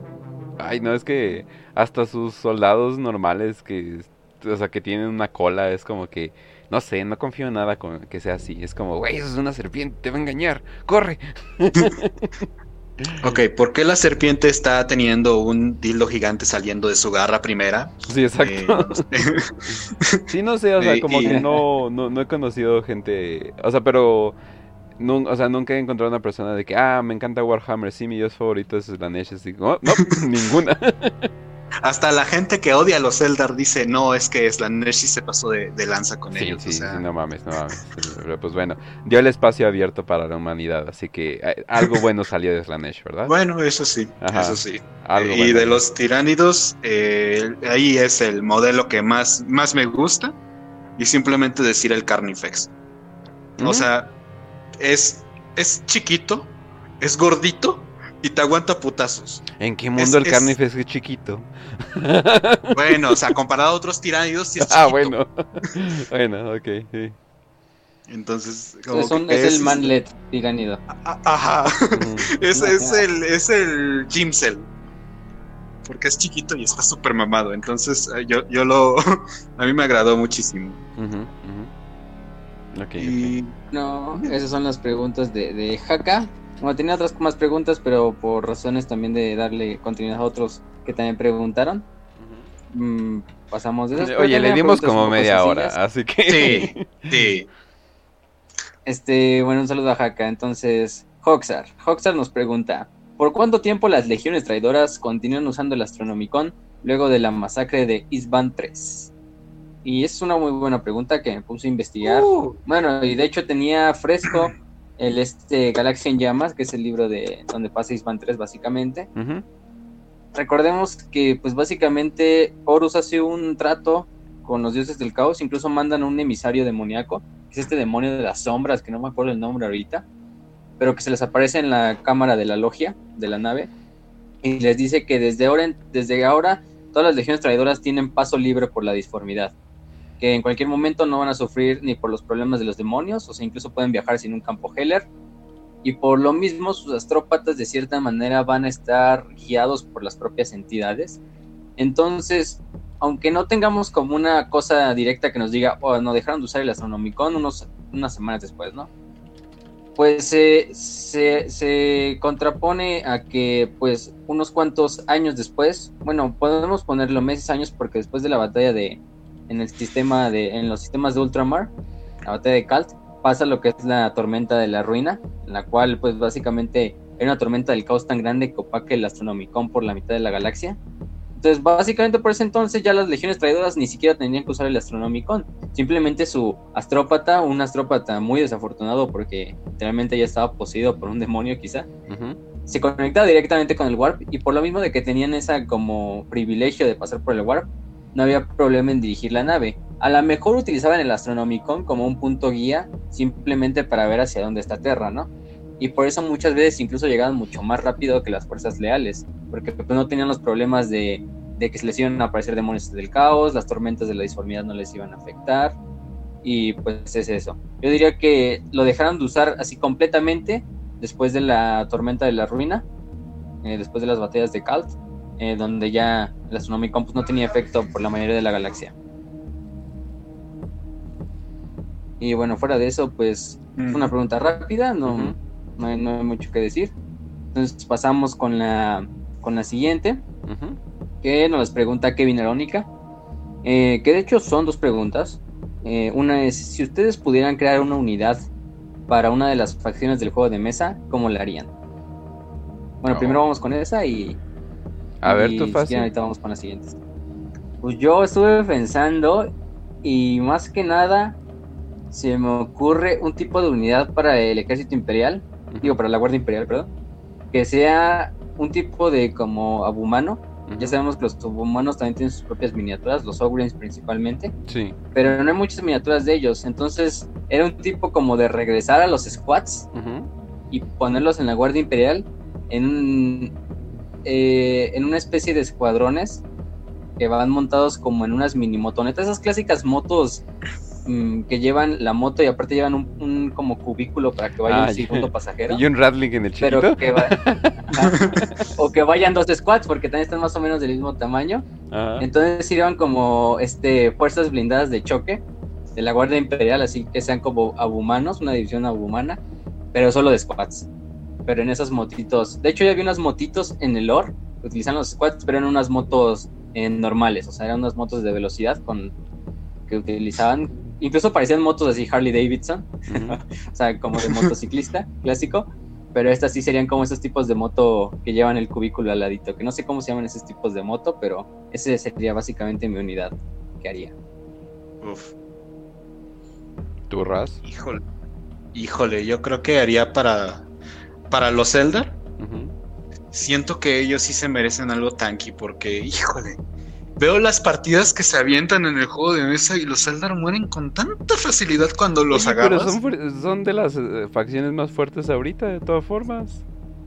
O sea, sí, pero si, si no, es que tienes que aprenderle mucho, o sea, pobrecitos, güey. Un, un disparo los mata, pobrecitos, de verdad. Yo sí, yo- yo sí digo, güey, ¿por qué no aguantas más? Imita a los primaris con dos heridas ahí, valiéndoles madre el mundo. O sea, puede, puede- los primarchs pueden, perder- pueden recibir hasta 50 heridas, ¿no? Y los Eldar se rompen la uña y ya se están muriendo en el campo de batalla. Entonces, sí les pondría algo para que tengan más, este, ma- sean más tanquis, o sea, aunque sea un, un güey con un escudo gigantesco de, de, no sé, lo que sea, de energía o de, de ¿cómo se llamaba esa madre que, que manejan? Pone, Great Bone, creo que se llamaba. Sí, Great Bone. Ajá, o sea, creo que hasta un escudo de Great Bone o algo así, porque de verdad siento hasta feo de eh, cómo. Eso, sí está raro, o sea, tienes uno de los eh, recursos más valiosos de todo el mundo que y más resistentes de todo el mundo, Ajá. que puede resistir armas Gauss. Es como. Hmm, ¿por, qué no lo están usando de otras maneras, no? no Exacto. ¿No será que porque los Elder ahorita no están como para madrazos uno contra uno y más bien es como eh, golpear y escaparse y todo eso, hit and run. Sí, o sea, sé que, sé que esos números son muy poquitos. Claro, son millones y millones y millones, pero eh, son muy poquitos. Pero si dices, güey, tienes, tienes el material, tienes la tecnología, ¿podrías hacer aunque sea un vehículo que soporte más de tres disparos? ¿Es tanto pedir? Y ya, creo que eso sería de lo que haría, ¿no? El cambio que haría. A mí me gustaría una unidad del caos. No, no, sé exactamente de cuál dios, porque no sé si sería entre Norgol y Sinch o algo por el estilo pero me gustaría una unidad que pudiera pretender que es del otro equipo. Obviamente, pues empieza y pues obviamente eh, empieza y ya se cuenta sería como neutro y diría, ah, se va a transformar en un y tendría que ser una unidad, ¿no? Obviamente tiene que haber como un límite de puntos. Si el enemigo tiene un Magnus, no vas a decir, ah, voy a ser Magnus, ¿no?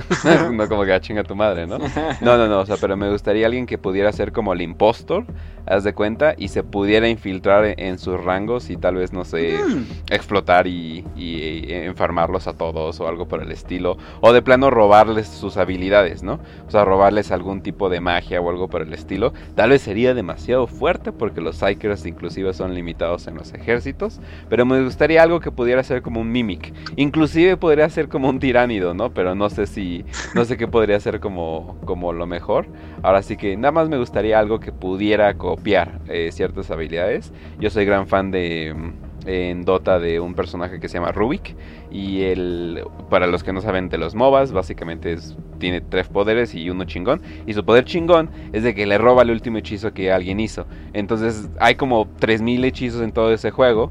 Entonces básicamente eres un personaje X y te estás, estás haciendo las habilidades que otros personajes. Entonces llega un momento de locura y como que dice, ah, no mames, estoy haciendo esto y no debería de hacerlo. Entonces como que expande las posibilidades. Si es random, debo de admitirlo, pero me agrada todo eso que le agrega como que ciertas mm. posibilidades extras al juego. Bueno, de hecho hay una hay un personaje que se llama el Changeling, que es un demonio de Sinch, que no sé si lo han visto. Muy parecido, tiene un efecto parecido, pero lo que hace es hacer la mímica de los armas del enemigo. Ajá. De mesa. Pero en el lore sí es como de que el güey puede adoptar la forma de cualquier persona en la galaxia. Solo la única que no puede tomar forma es la del propio Sinch. Pero es un güey que trae como una capucha es un demonio que va flotando y trae como una capucha que le cubre la cara, nunca se le ve la cara. Sí. Es el Changeling. Algo así, pero con poderes psíquicos full. O sea, que te pueda robar un poder psíquico. Nada más digamos que lo puedas hacer una vez, ¿no? Un smite o, bueno, o algo más entretenido, ¿no? O sea, algo más interesante que un simple smite y ya, ¿no? O sea, me gustaría algo por el estilo, ¿no? O sea, que le agregue como que, ah, no ma, debo de pensar eh, qué debo de hacer porque cómo va a ser mi composición y todo eso. Pero ahora sí que es nada más una idea que, que estoy flotando. Games Workshop, si la llegas a hacer, págame, ¿cierto? no, no es cierto. Nada más dame el modelo y ya con eso voy a ser feliz. Pero pues bueno, sigamos. Eh, la siguiente eh, también es de él y dice, ¿quién creen que gane, Sigmar o el dios emperador? Eh, Sigmar, para los que no sepan, es el básicamente el dios emperador, pero de, Warhammer Fantasy. Es el que fundó el Imperio del Hombre, que es la facción principal. No está tan roto, ¿verdad? O sea, lo que llego a entender de Sigmar es de que, bueno, el Sigmar es como, o sea, no está tan elevado de tono todo, ¿no? O sea, sí está bien exagerado ciertas cosas, pero sí es más tranquilo el asunto, ¿no? Sí, porque Sigmar, de hecho, o sea, al principio no es como el emperador de que literalmente es la reencarnación de un chingo de chamanes, sino simplemente era un hombre, un hombre normal que nació en una de las tribus que, que serían las primigenias del imperio, que luego unificó a todas las tribus hizo, combatió contra los no muertos, derrotó a Nagash, que es el, uno de los personajes más OP, eso sí está muy roto. Lo derrotó en combate singular. Eh, después de eso lo eh, fundó el imperio y a partir de ahí se convirtió como en el dios básicamente del imperio. Eh, básicamente el imperio se puso a, ascendió a, Sigmar al nivel de dios. Y algo raro es que básicamente como que se queda atrapado su alma en el, en el Warp y al mismo tiempo de la creencia popular de la gente del imperio le da todavía más poder. Y ya cuando regresa en The End Times y que posee el cuerpo de Karl Franz, del, emperador actual, este sí está muy OP. O sea, allá el güey puede vencer demonios del caos, grandes demonios del caos. De hecho, vence creo que a Kabanda, si no mal recuerdo, incluso. Y ya en Age of Sigmar, pues sí, ya está muy rotísimo. Ya es básicamente Rey Dios, ya es otro Dios. Podríamos incluso decirlo al nivel de de los dioses Eldar, no, yo no diría tanto de los dioses del caos, pero sí, por ejemplo, de los dioses Eldar. Eh, pero si lo pusiéramos una pelea contra el emperador, el emperador sí le gana, porque el emperador, aunque, aunque, aunque no tengamos mucho de su poder y todas esas cosas, pues se nos predispone de que literalmente está al nivel casi de, los cuatro dioses del caos para mantenerlos a raya, a los, a los cuatro juntos. Mientras que Sigmar, pues sí le cuesta trabajo incluso a veces pelear contra contra otros eh, seres menores que los dioses del caos en, Age of Sigmar, por ejemplo. O sea, sí, el güey le rompe la madre a cualquier demonio y todo eso, pero, pero fuera de eso, pues eh, el emperador de la humanidad sí lo, lo vendría arrastrando, básicamente. Y luego están esas teorías locas de que es uno de los primarcas perdidos, o de cierta manera cosas ah, así, pero eso es ah, historia. Sí, sí, sí. Eh, eso de, que a huevo tratar de unir los dos mundos. Es que Sigmar, digo, no por echarle mierda, pero Sigmar es un Warif, ¿no? Es un qué tal, ¿no? O sea, es un como... ¿qué tal? O sea, ¿qué tal si un dragón eh, estilo de Miurgio forme una nueva galaxia y esa galaxia la llena de las almas de la vieja galaxia? Eh, o sea, podría ser no Age of Sigmar sino otra cosa, ¿no? O sea, podría ser eh, que el fin de los tiempos no llegó, el fin de los tiempos continuó, o sea, porque incluso para mucha gente que no le sabe al Warhammer piensa que Warhammer Fantasy es qué pasó antes de, de Warhammer 40k. Ajá, no, y pues no, o sea, completamente distinto, pero pues, eh, ya, ya, ya saben. Hay muchos paralelismos y cosas así, como pues incluso Sigmar y el Dios Emperador pues, son un paralelismo por sí mismos, pero también Lana Sigmar también se vale la pena, es un gran personaje, bueno, ya en Age of Sigmar, en Fantasy no es mucho porque pues Sigmar es básicamente el ser mitológico en el cual se forma todo fantasy, porque es el dios del imperio. Pero sí, en The End Time regresa y, o sea, el güey vence a Cabanda en combate singular y, o sea, sí está rotísimo, pero no al nivel del emperador de la humanidad. No, y mismos dioses del caos, mismo desmadre con los Eldar y Slanesh, o sea, como que sí está muy parecido. Sí. Y bueno, y la última que nos pregunta es, ¿quién creen que será el siguiente primarca leal en regresar? Eh, yo sinceramente creo que va a ser Lemon Ross. No veo. Sí. Estoy entre él. Estoy entre él o quizá que revivan a Lion de cierta manera, pero que haya como una disputa de poder entre Gilliman, Lion o Lehman. Pero no, no. Yo me iría más por Lehman.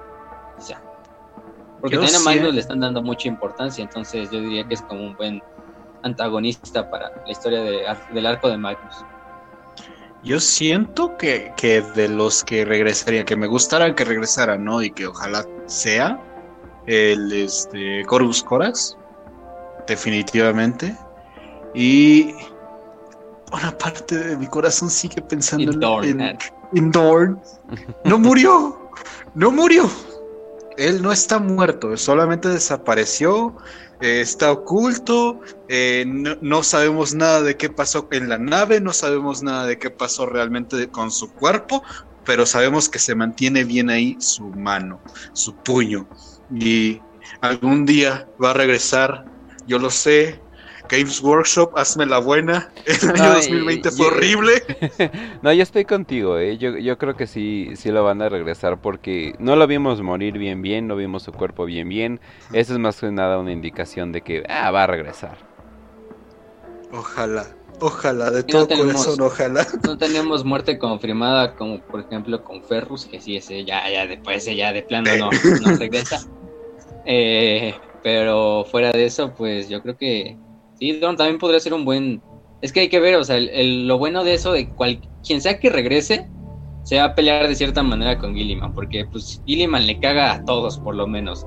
O sea, a Lehman, a Lion o a Dorn, aunque sean esos tres que son los que más dijimos ahorita, de cierta manera Gilliman les caga, le caga a los tres. Y pues también habría ese conflicto como de, pues de quién liderará el imperio, ¿no? Oye, están diciendo de que... Están diciendo de que si mínimo regresar a Vulcan, pues de que va a regresar, va a regresar. Sí. El güey es inmortal. o sea, creo que por eso no lo... que encuentren todas las reliquias. sí, o sea, creo... pinche pinches esferas del dragón, ¿qué es eso, güey? No manches, pinche Vulcan culero. bueno, tal vez quería... Me estuve escondiendo 10.000 años en una esquina oscura. y así de, ¿por qué no te vemos? Pues porque soy negro. y ya todo el mundo se ríe y se va a tomar una chela, ¿no? Algo por el estilo. Vulcan lives. Eso sí. Eso sí, súper confirmado. La siguiente pregunta nos las dice José Banderas en Facebook, esta vez en Facebook. Dice, ¿existirá, ¿existirá la posibilidad de ver caballeros grises primaris? Eh, ¿Ya tenías algo OP y todavía lo quieres hacer más OP? Pues no sé, no creo que los hagan. Porque ya de por sí el caballero gris ya es como un primaris de cierta manera. O sea, es la elite de los propios Space Marines. O sea, no al nivel de un custodes tampoco, porque un primaris tampoco está al nivel de un custodes. Pero pues sería como muy redundante hacer un super soldado de un super soldado, ¿no? Sí. Sí, o sea, obviamente en las fantasías adolescentes pues suena como que, ah, eso suena bien OP y la madre, bla, bla, bla. Pero pues como que es como, pues se supone que además, no, además se supone que los primarios, o sea, todo ese proceso como que se estudió aparte, entonces como que no quedaría. No, y de por sí los primarios no fueron bien recibidos, pero para nada. Entonces, hacer la versión todavía más fuerte es como que, pues ya mejor quédate con los custodes, ¿no? O sea, ya, o sea, ya es como que, pues si vas a hacer algo tan, oh, por Dios, esto es lo más OP del mundo, pues un pinche custodes mejor y ya. Primaris, Terminator, Caballero Gris, Vamos, casi, no, casi no, no, no, no, ah, sí, sí, sí. Es como, inclusive para Warhammer, siento que eso es demasiado. La siguiente pregunta es de Lev Viveros, que de hecho nos pregunta muchas, es fan de los custodes, y dice, ¿creen que sea posible crear más primarcas? Ejemplo, los caballeros grises existen y no tienen ningún primarca. Es una buena pregunta de cierta manera, porque los caballeros grises, aunque sí no tienen un primarca, podríamos decir que tienen un pseudo primarca, que es Janus. Sí. Pero es más de la unión de un fragmento del alma de un primarca, que en este caso es Magnus, y la de una unión de un Space Marine normal, que era este Revuel Arvida. Eh, pero otra forma de hacer ya más, más primarcas, pues el único que podría hacerlo es el emperador. Y el emperador pues está muy ocupado este, sentado. tapando el portal de Terra y sentado y guiando las naves del imperio. Se está lavando no, no le vería mucho, no le vería mucho sentido y también sería como medio raro, ¿no? Meter ya, entonces ya tenemos a los, bueno, 18, 19, sí, 18 primarcas conocidos, entonces meterle uno así de golpe, pues estaría medio raro, no creo que le haría mucho bien a, la, a, la, a la narrativa. Pero pues... Digo, eventualmente van a revelar... Eventualmente van a revelar qué onda con los dos primarcas borrados de la historia, ¿no? O sea, eventualmente. No creo, eh. Bueno, sí, yo todavía tengo mis dudas, tengo mis dudas. A lo mejor creo que ya está como muy ya está muy cimentado ese, ese mito, entonces ya es como revelarlo sí sería como no sé, echarlo todo a la, a la basura de su misterio, pero pues no sabemos qué Game Workshop te pare, ¿no? Todavía faltan muchas novelas. Eso sí. Todo eso. Todavía faltan muchas novelas. sí. Bueno, hasta el fin de los tiempos va a haber novelas, entonces. Sí. Todavía nos queda otra Aquí Road to Mil novelas. Este, pero bueno. También nos pregunta Levi Veros que si los salamandras son los Space Marines más altos. Eh, o en sí la semilla genética eh, que les heredan eh, les brinda los rasgos de su primarca. ¿Esto por qué? Porque Vulcan, pues en el lore se nos da a entender que es el más alto de todos los primarcas. Sí. El más alto y el más fuerte en cuanto a fuerza física, no o sea, si digamos de combate cuerpo a cuerpo ni eso, o sea, en fuerza como tal. Entonces, eh, por ende, sus Space Marines, tú tendrías que decir, no, pues sus Space Marines son más, más altos que el promedio, ¿no? Pero no es del todo cierto, o sea, de hecho es, es diferente, la semilla genética reacciona diferente con cada ser humano el cual se le, se le implanta y de eso vamos a hablar cuando hagamos el capítulo de cómo se crea un Space Marine. Pero puede haber desde Space Marines bajos, altos, eh, de promedio, pero en realidad los salamandras son un capítulo de estatura promedio. Luego tenemos otros que, por ejemplo, están los minotauros, que ellos sí, incluso su, su, señor del capítulo, se fue su nombre, tiene el tamaño básicamente de casi Angron, o sea, de un primarca de los chaparritos, de Angron, de, este, de Alfarius, por ejemplo. Pero porque ese güey no se sabe de dónde viene, ni siquiera de cómo vino, y el güey casi mide 3 metros, o sea, mide 3 metros, pero por tener los capítulos. Y por lo general los minotauros son un poco más altos que la mayoría de los, de los demás legionarios, bueno, de los demás Space Marines, pero tampoco tenemos una idea de por qué sea esto. Pero sí, la semilla genética les pasa su información genética a los aspirantes, pero no los va a hacer completamente iguales a su primarca. Eh, bueno, eso de hecho pasaba con la Legión de Horus, que muchos cuando les implantaban la semilla genética de Horus, su cara se asemejaba un poco a la de Horus. Por ejemplo, por eso estaba, por ejemplo, Pequeño Horus, que le decían así porque pues, se parecía mucho a, a Horus, pero era pues, un Space Marine normal, ¿no? Poner un capitán. Pero sí, eso es cuanto a la semilla genética. Ok. Sí. Luego. Bueno, luego Ramón SG nos pregunta: ¿hay, hay Skavens en Warhammer 40k? Eh, hay que darles un contexto. Los Skavens son esa raza que completamente no existe, entre comillas, este, en Warhammer Fantasy que es una raza de hombres rata básicamente. Tiene una estética muy tipo entre steampunk, pero también como un tipo de tecnología a base de magia, de magia oscura del caos. y hablan muy gracioso. verde.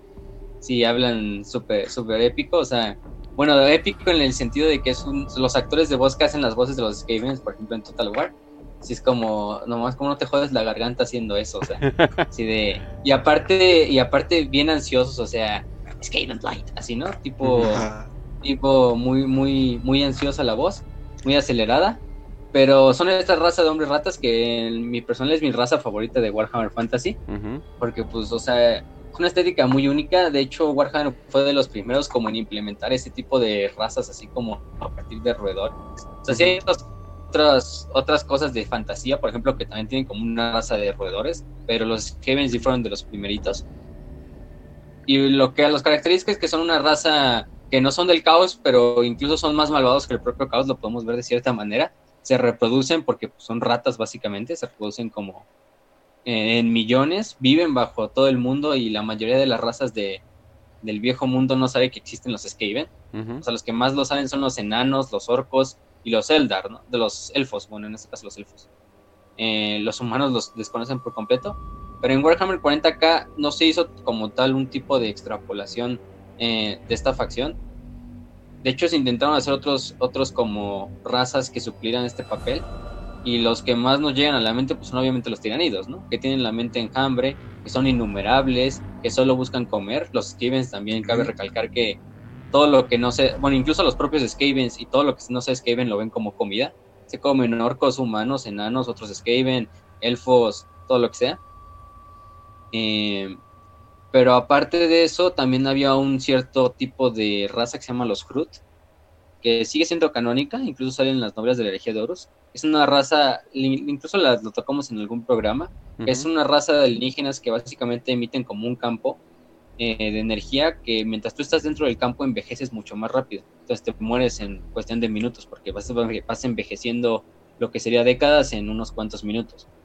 Y los Cruz al principio iban a suplantar este papel porque al principio incluso de sus primeros bosquejos eran como un tipo de hombres rata, como roedores, pero luego ya se les cambió una estética completamente diferente. Si buscan ahorita Hrud en Google les va a salir que es básicamente como un tipo hasta de insectoide, parece un tipo de insectoide, hecho como de una de un líquido negro. Se ven medio raros. Pero fuera de eso incluso había rumores de que había abumanos que tenían como forma de rata, pues por ejemplo, tipos hombres bestia, pero también se, se, quedó en el olvido, no pasó a mayores, y por eso no tenemos como una raza como tal que sea representativa o un paralelismo de los Skavens. Lo que más nos podríamos ir es a los tiránidos, pero por nada más por, lo, por el ejemplo de que pues son innumerables, de que se quieren comer todo, etc. Exacto. Eh, lamentablemente no hay... Eh, sí tienen un carisma, ¿eh? eh la... Sí, la verdad. Ajá. Entonces, eh, no es algo que puedas decir, ah, sí, los tiránidos me caen súper bien. O sea, no. o sea, no, no, es lo mismo. Entonces, creo que la respuesta es no. Y todos esos híbridos extraños como que dijeron, eso lo movemos para el fantasy y ya para el, el, mundo normal, 40.000 años en el futuro dejamos otras cosas, ¿no? Pero sí, pero vean las historias de los Skaven, son muy interesantes, tienen un buen de personajes, o sea, ellos sí tienen muchos personajes, Quick, Scroll, Tankwall, eh, y Kid Claw, que es un pinche psicópata que crea bombas nucleares básicamente en fantasy, o sea, literalmente bombas nucleares, pero entre otros muchos. Y tienen uno de los papeles principales en, en los finales del tiempo y también en Age of Sigmar actualmente. Sí, sí, sí, sí. Y yo creo que Total War sería como que el juego más relevante de Warhammer ahorita, sí, ¿verdad? Sí, yo creo que sí. Si nos vamos a Fantasy, sí, y si lo vemos de Warhammer en general, yo creo que también, ¿no? O sea, sí, o sea, no. Ya tiene dos entregas, van a sacar una tercera. Está pegando, pega con madres. es uno de los juegos más de estrategia más famosos que han salido en los últimos tiempos. Quizá el más famoso incluso. Porque aunque han salido otros Total War, no han tenido el pegue que han tenido el Fantasy, ¿no? El Warhammer. ha salido el Troy, ha salido el... El Attila, el Rom 2, pero pues nada como el Total War Warhammer 1 y el 2. Y aparte le van a sacar el 3. A ver, hay, rumores todavía. Ojalá un día Total War Warhammer 40k, ¿verdad? Ojalá. Sí. Estaría, estaría raro, pero es algo que me gustaría experimentar no sé cómo lo harían, pero se vería muy bien. O, al fin bueno, también Warhammer 40k te da mucho para, para o sea, en Warhammer sobre el mele, entonces puedes fácilmente hacer un Total War donde se agarren Ajá. Y digo, y ojalá un día saquen Dawn of War 3, ¿verdad? Pero bueno, entonces continuemos. Y hasta, y hasta el Fantasy, y hasta el Fantasy ya tiene armas de fuego. O sea, los Skaven tienen rifles de francotirador, tienen literalmente este Gatlings que van cargando, tienen lanzallamas, tienen morteros, o sea, los enanos tienen unos helicópteros de steampunk, o sea. Con escopetas y todo. Pero escopetas de las viejitas. sí, los humanos tienen tanques de hierro. Está muy, muy bien. Pero bueno. Podríamos hablar todo un tiempo de, Fantasy. Algún día le vamos a dedicar un, un programa especial porque Fantasy también se merece su propio rinconcito, pero pues eso es para el futuro. Hay unos gameplays de Total War. bueno. Ajá, ahí lo pueden ver.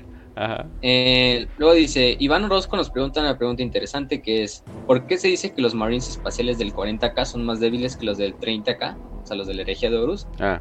Eh, si llevan más de 10.000 años en guerra en vez de 200. Mm. Facio, ¿tú te la echas o, yo? Porque yo sí tengo como que una... Ah, bueno.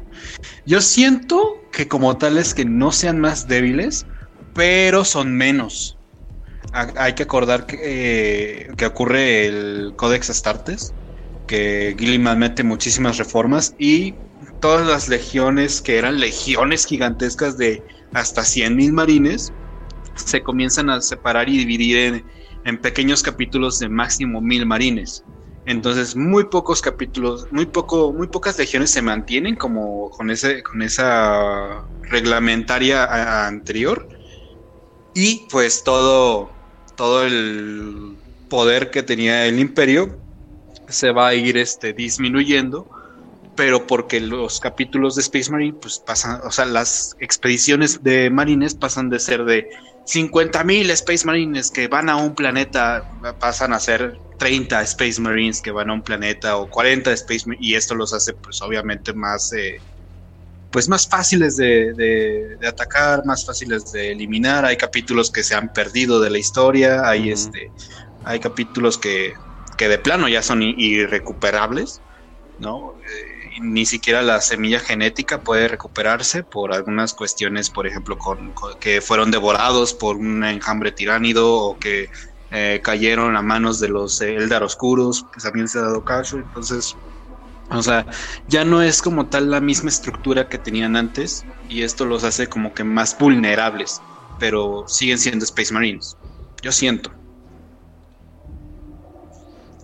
No, y sí, además... Es, que lo que mencionaste es perfecto. Lo que pasa es de que eh, a todo se le bajó el volumen porque recordemos que lo que estamos eh, viendo ahorita del imperio es un imperio en ruinas a comparación de, de donde estaba. Estamos, estamos viendo la una decadencia total de, un imperio donde antes estaban eh, en una cúspide tecnológica eh, de poder digamos no tan en un digamos no en un lugar tan elevado como sería la época oscura de tecnología. O sea no tan o sea no estaban en un lugar tan bien como como en esos momentos que sería como que donde la humanidad pues podía hacer básicamente lo, lo que quiera. Pero eh, ahorita estamos con aunque son, por ejemplo, con la Guardia Imperial, aunque son billones, eh, no están tan bien armados, también, también entrenados como antes. Entonces, nada que ver como antes en general. Mm, también hay que decir que pues la, la semilla genética en esa época estaba un poco, incluso un poco más, más pura, ¿no? Entonces no había tantos problemas genéticos en las legiones de que pues muchos aspirantes no lo lograban o muchos aspirantes no lo, no lo, eh, no aceptaban los, los implantes. Y aparte la guerra era un poco, aunque suene raro, incluso la guerra era un poco más, em, más común, porque, o sea, los Marines en la, en la Gran Cruzada era de que iban a un planeta, lo conquistaban y de ahí iban a otro y así y así, sin cansancios, completamente exhaustos. Por eso conquistaron tantos mundos en tan poco tiempo, en solo 200 años, porque básicamente las legiones no tenían descanso.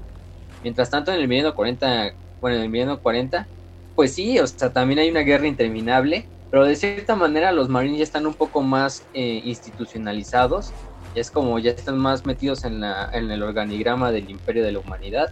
Entonces muchas veces, aunque sí pelean también todo el tiempo y van de batalla a batalla, también les da un poco más de flexibilidad en cuanto a tener tiempos de, de pues de, de paz de la legión. Pero y podríamos decir que eso también los ha curtido un poco menos, pero sí, la idea de raza es quizá lo más importante. También el número, pues el número, por ejemplo, mínimo, digamos que cada legión de la Gran Cruzada tenía 100.000 Marines. Eh, estaríamos hablando casi de, este, estaríamos hablando casi de 2 millones de Space Marines, incluso más. Eh, si hablamos de todas las de los capítulos de Marines en el mismo planeta, estaríamos hablando de mil capítulos que tienen mil Marines aproximadamente. Entonces solo estaríamos hablando de un millón de Space Marines en la galaxia como total. Eh, o sea, básicamente la mitad. Entonces también por eso nos da la ilusión a veces de que los Space Marines son más fuertes en 30k que en 40k. Y bueno, también los Space Marines de 30k pasan a la historia como leyendas. Básicamente están contando lo, lo que sería una historia de hace miles de años, desde la perspectiva de alguien del milenio 40 entonces, obviamente, ese personaje del 30 acá tiene un poco más de. como de. de, pues de color a su personaje, también de, de leyenda, de mito atrás de él, que el personaje de 40k.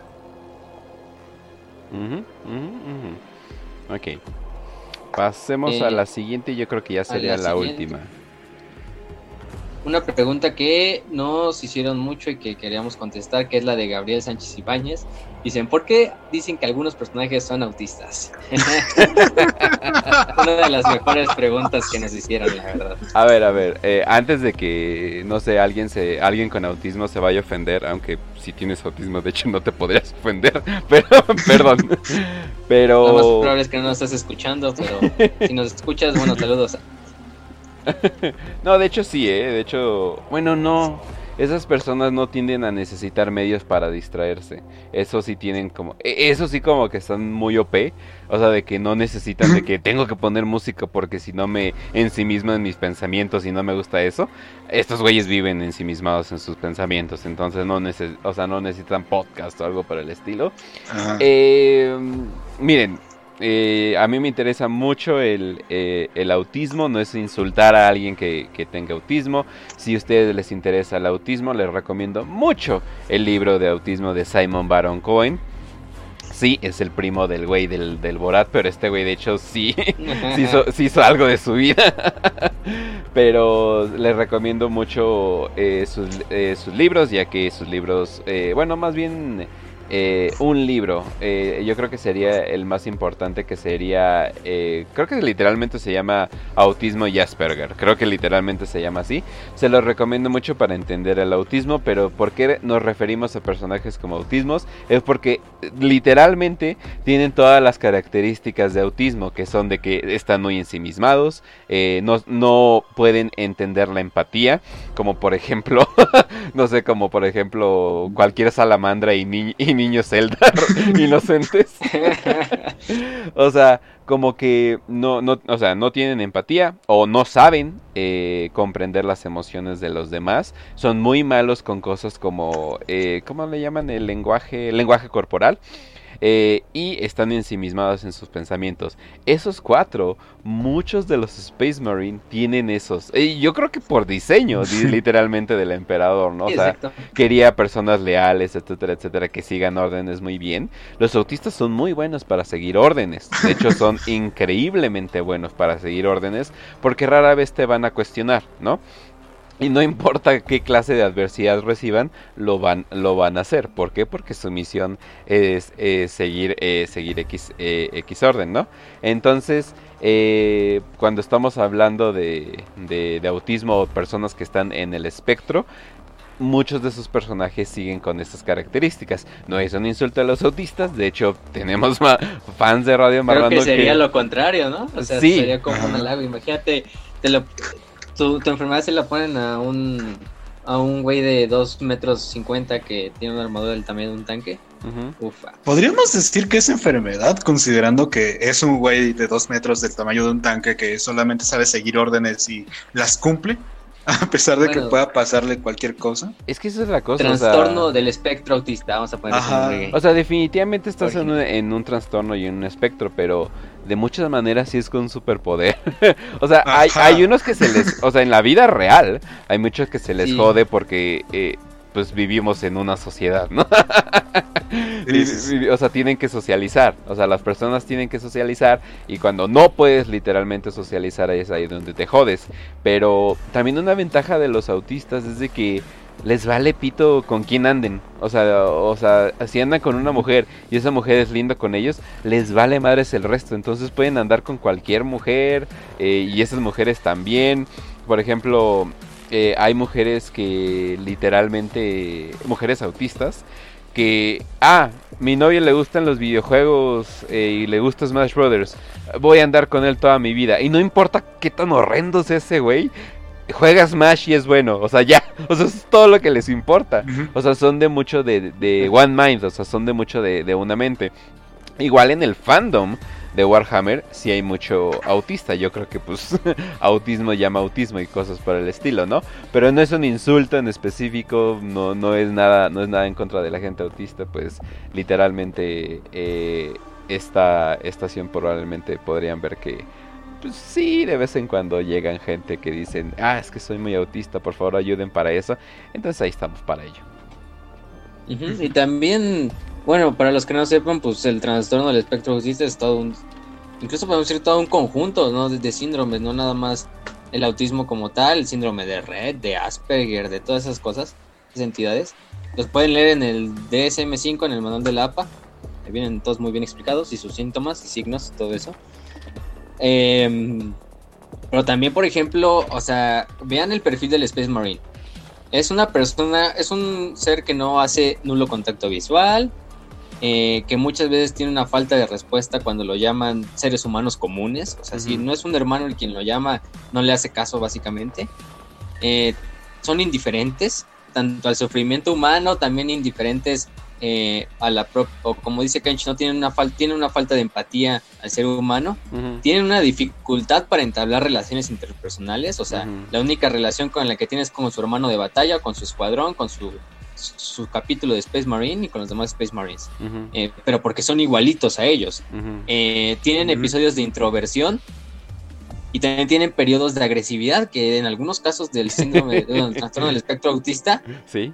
Se, se ven que los niños tienen algunos eh, episodios de agresividad y pues qué mejor que un que un güey de 250 metros que va, que va gritando For the Emperor en el campo de batalla, o sea, sesgado por la rabia, para definir lo que es un autismo, ¿no? Entonces, también tienen dificultad para comunicarse con humanos normales, tienen dificultades de, bueno, no del aprendizaje, más bien sería del aprendizaje a cosas muy comunes que para nosotros serían muy, muy comunes, para un Space Marine le costaría mucho más trabajo.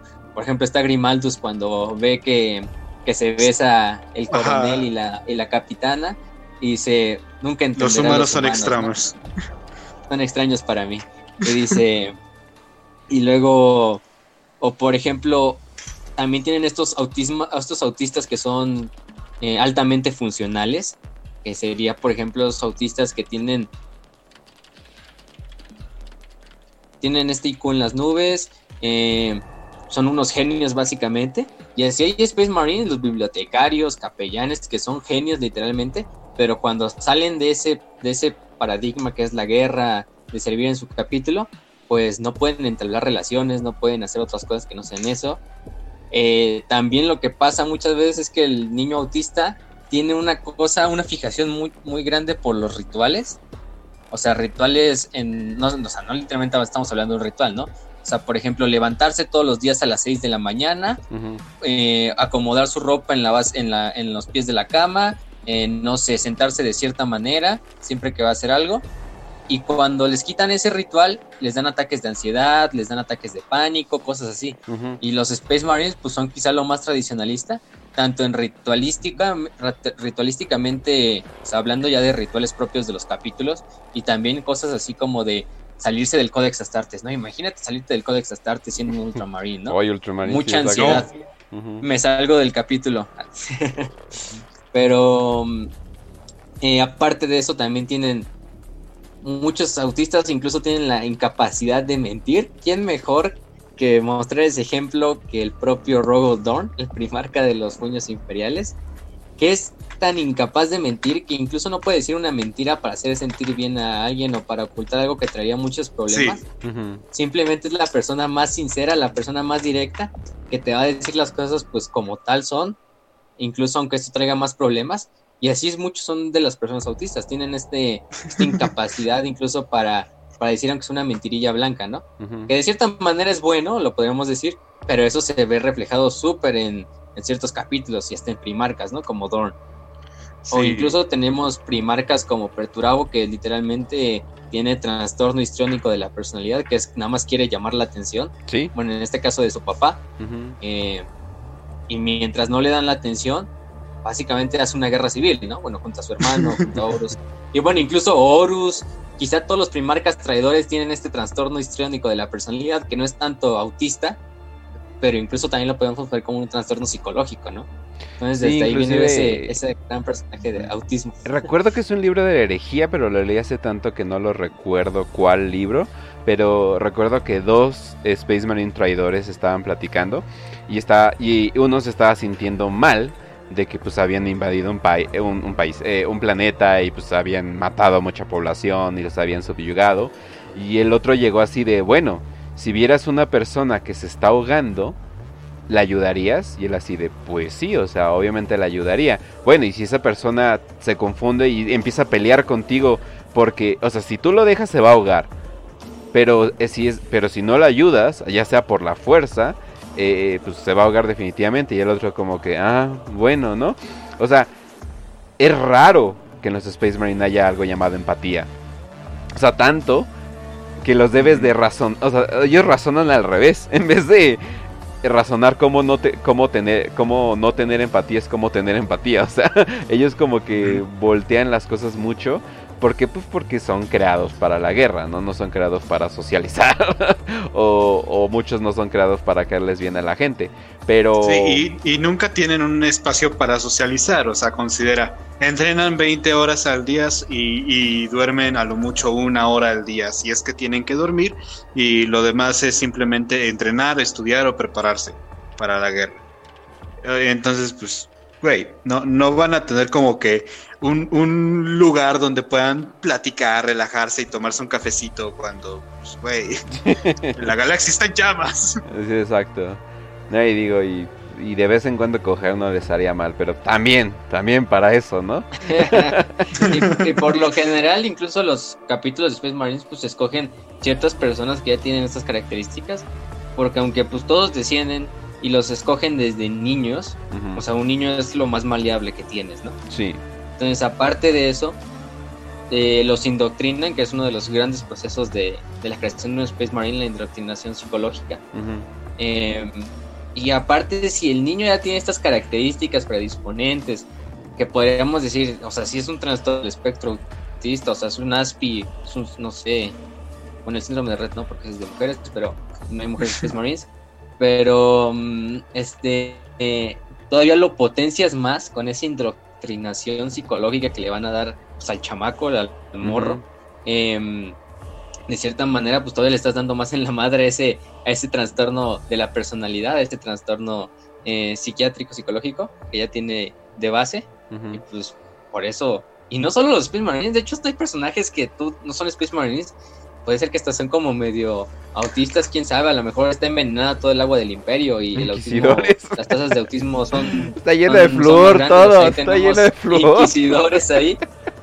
Ahí tenemos a este, no sé, a Creepman así de, güey, vamos a destruir mundos, pero Inquisidor, viven ahí trillones de personas, ¿no? Vamos a hacer el exterminatus en estos mundos.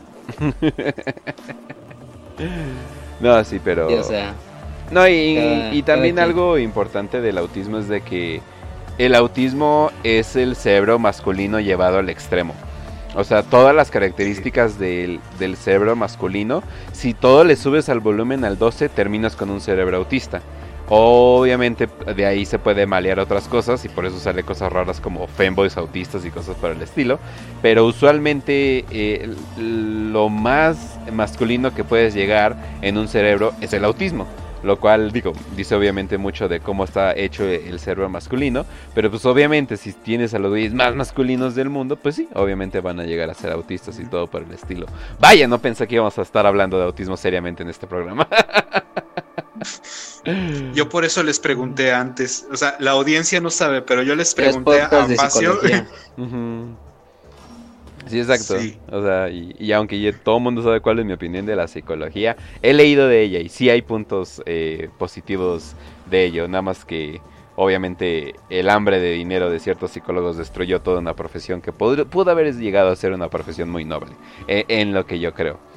Eh, respondiendo a respuestas rápidas, alguien había preguntado sobre un Dreadnought Custodes, ¿verdad? Fácil. Creo que sí. Sí, perdón. Este, sí hay Dreadnoughts custodes y hay. De hecho, son los clase. Ay, creo que se llaman. Oye, pero ya ¿no los viste, son una mamada, son una mamada. Pero sí, o sea, son los mejores Dreadnoughts de los mejores Dreadnoughts, o sea. No, pero aparte es un custodes gigante, básicamente. O sea, Sí, güey. Así ni siquiera, ni o siquiera sea, parece Dreadnought, o sea, como el tanquecito ahí cagado que usualmente es como que no. Este es una, este es un hombre gigante enorme con eh, armadura dorada montándose en una armadura dorada más grande. es como que, ah, bueno. Exacto. Ah, ah, oigan, También eh, por ahí nos preguntaron Ajá. una rápida, nada más como, o sea, ¿cuál es, para ustedes, cuáles consideran la mejor waifu de 40k? Uy. Eh, Beckwin. Beckwin ganó, ganó mi corazón y Beckwin tiene que eh, para mí es la, es la waifu. Es un, un ser A humano. Es un ser humano. Mm. Digo, obviamente tiene antipoderes psíquicos, pero Beckwin es mi elección. A mí personalmente me gusta la hermana de batalla Mirilla, que su arte conceptual está muy bien. O sea, literalmente es tomboy y hermana de batalla. Oh. Eh, Y fuera de eso, eh, no sé, también Celesti nos da para buen material de, de, de Ujú. waifu. Y, esto nos... Ajá, Para mí sería Lelit, güey. Ah, ok. Oh, Uf, también, a- al fin no dijo algo, no dijo algo gay, estoy, estoy bien. Un gran demonio de Slanesh, no sé. no, sí. Este, y hasta nos preguntó, nos hicieron una pregunta así bien subnormal, de amigos, ¿alguno tendrá libros de libertad financiera o educación financiera? What? Bueno, Raz es, Raz es el que el Raz es el que sabe de eso, no no, No, sé, no, pero no, no. No, ese sí no, le- ese sí no lo vi, ¿eh? sí nos las preguntó Sí, sí, nos hicieron la Creo, pregunta. creo que mi cerebro borra comple- completamente cosas por el estilo. No, pues no, güey, no, no. Eh, Ok. No, En el eh, milenio, mejor- en el milenio sí. 41 la Inquisición mata absolutamente todas las personas que hablan de economía, entonces no sé, güey. Mejor ve a la librería Marrano y a ver si encuentras algo que te sirva ahí, no sé. Sí, ah, y algo rápido, eh, nada más de las que de las que agarré, alguien preguntó sobre ¿qué onda con los ángeles caídos? ¿Hay un libro de ello? Sí, se llama Ángeles caídos. Eh, Ángeles caídos. es el mejor libro Oh, de los ángeles. También. Es el mejor libro de los ángeles Cypher caídos. también, ¿no? Ajá, entonces sí. También era el de. Ay, se me fue el nombre, pero era algo de Caliban. Ah, no, el descenso de los ángeles también habla de los. Bueno, no tanto de los ángeles caídos, pero habla más de su. De los principios de lo que va a ocasionar que se hagan los ángeles caídos. Pero sí, todos los libros de los ángeles oscuros de la herejía básicamente tienen. tienen hab- hablan de los ángeles oscuros. También los de. Una, ay, se me fue el nombre, pero es cuando ya están peleando este. ¿Cómo se llama? Mm, Lionel Johnson y los y Conrad Kurz. Ujú. A mí se mencionan mucho. El, sí, es el de Ángeles Caídos, el de Dark Angels, el de Ángeles de Caliban. Em, de hecho, van a sacar incluso creo que una novela del propio Luther, Oh, porque hasta sacaron un arte Mm. conceptual de Luther así en su armadura de Space Marine, oh. así más chaparrito que el promedio. Eso ya suena más pues, interesante. todavía está muy... Sí, porque de hecho esas partes de cuando fue la batalla de Caliban no se han explorado mucho. Simplemente se hablaban en esos, en esos, ¿cómo se llaman esos libros de eh, El herejía de Horus, libro 1? Ujú. que eran esos libros viejos, antes de que salieran las novelas como tal, pero no se mencionaba y no se le daba tanto contexto. Es que todo el concepto de los ángeles y- caídos sí te da para mucho. Pero mucho. Sobre todo en historias. O sea, no necesariamente como para progresar una historia, la historia principal, pero sí te da mucho para pequeñas historias. Sí.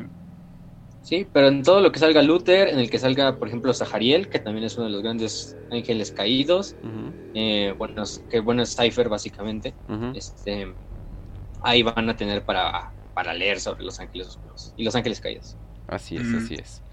Ok, muy hay, bien. hay una, hay una pregunta que me gustaría responder súper rápido. Ok. De, ¿Ustedes creen que algo hubiera cambiado si el emperador no ni se hubiera pasado de Jo- Jofuta?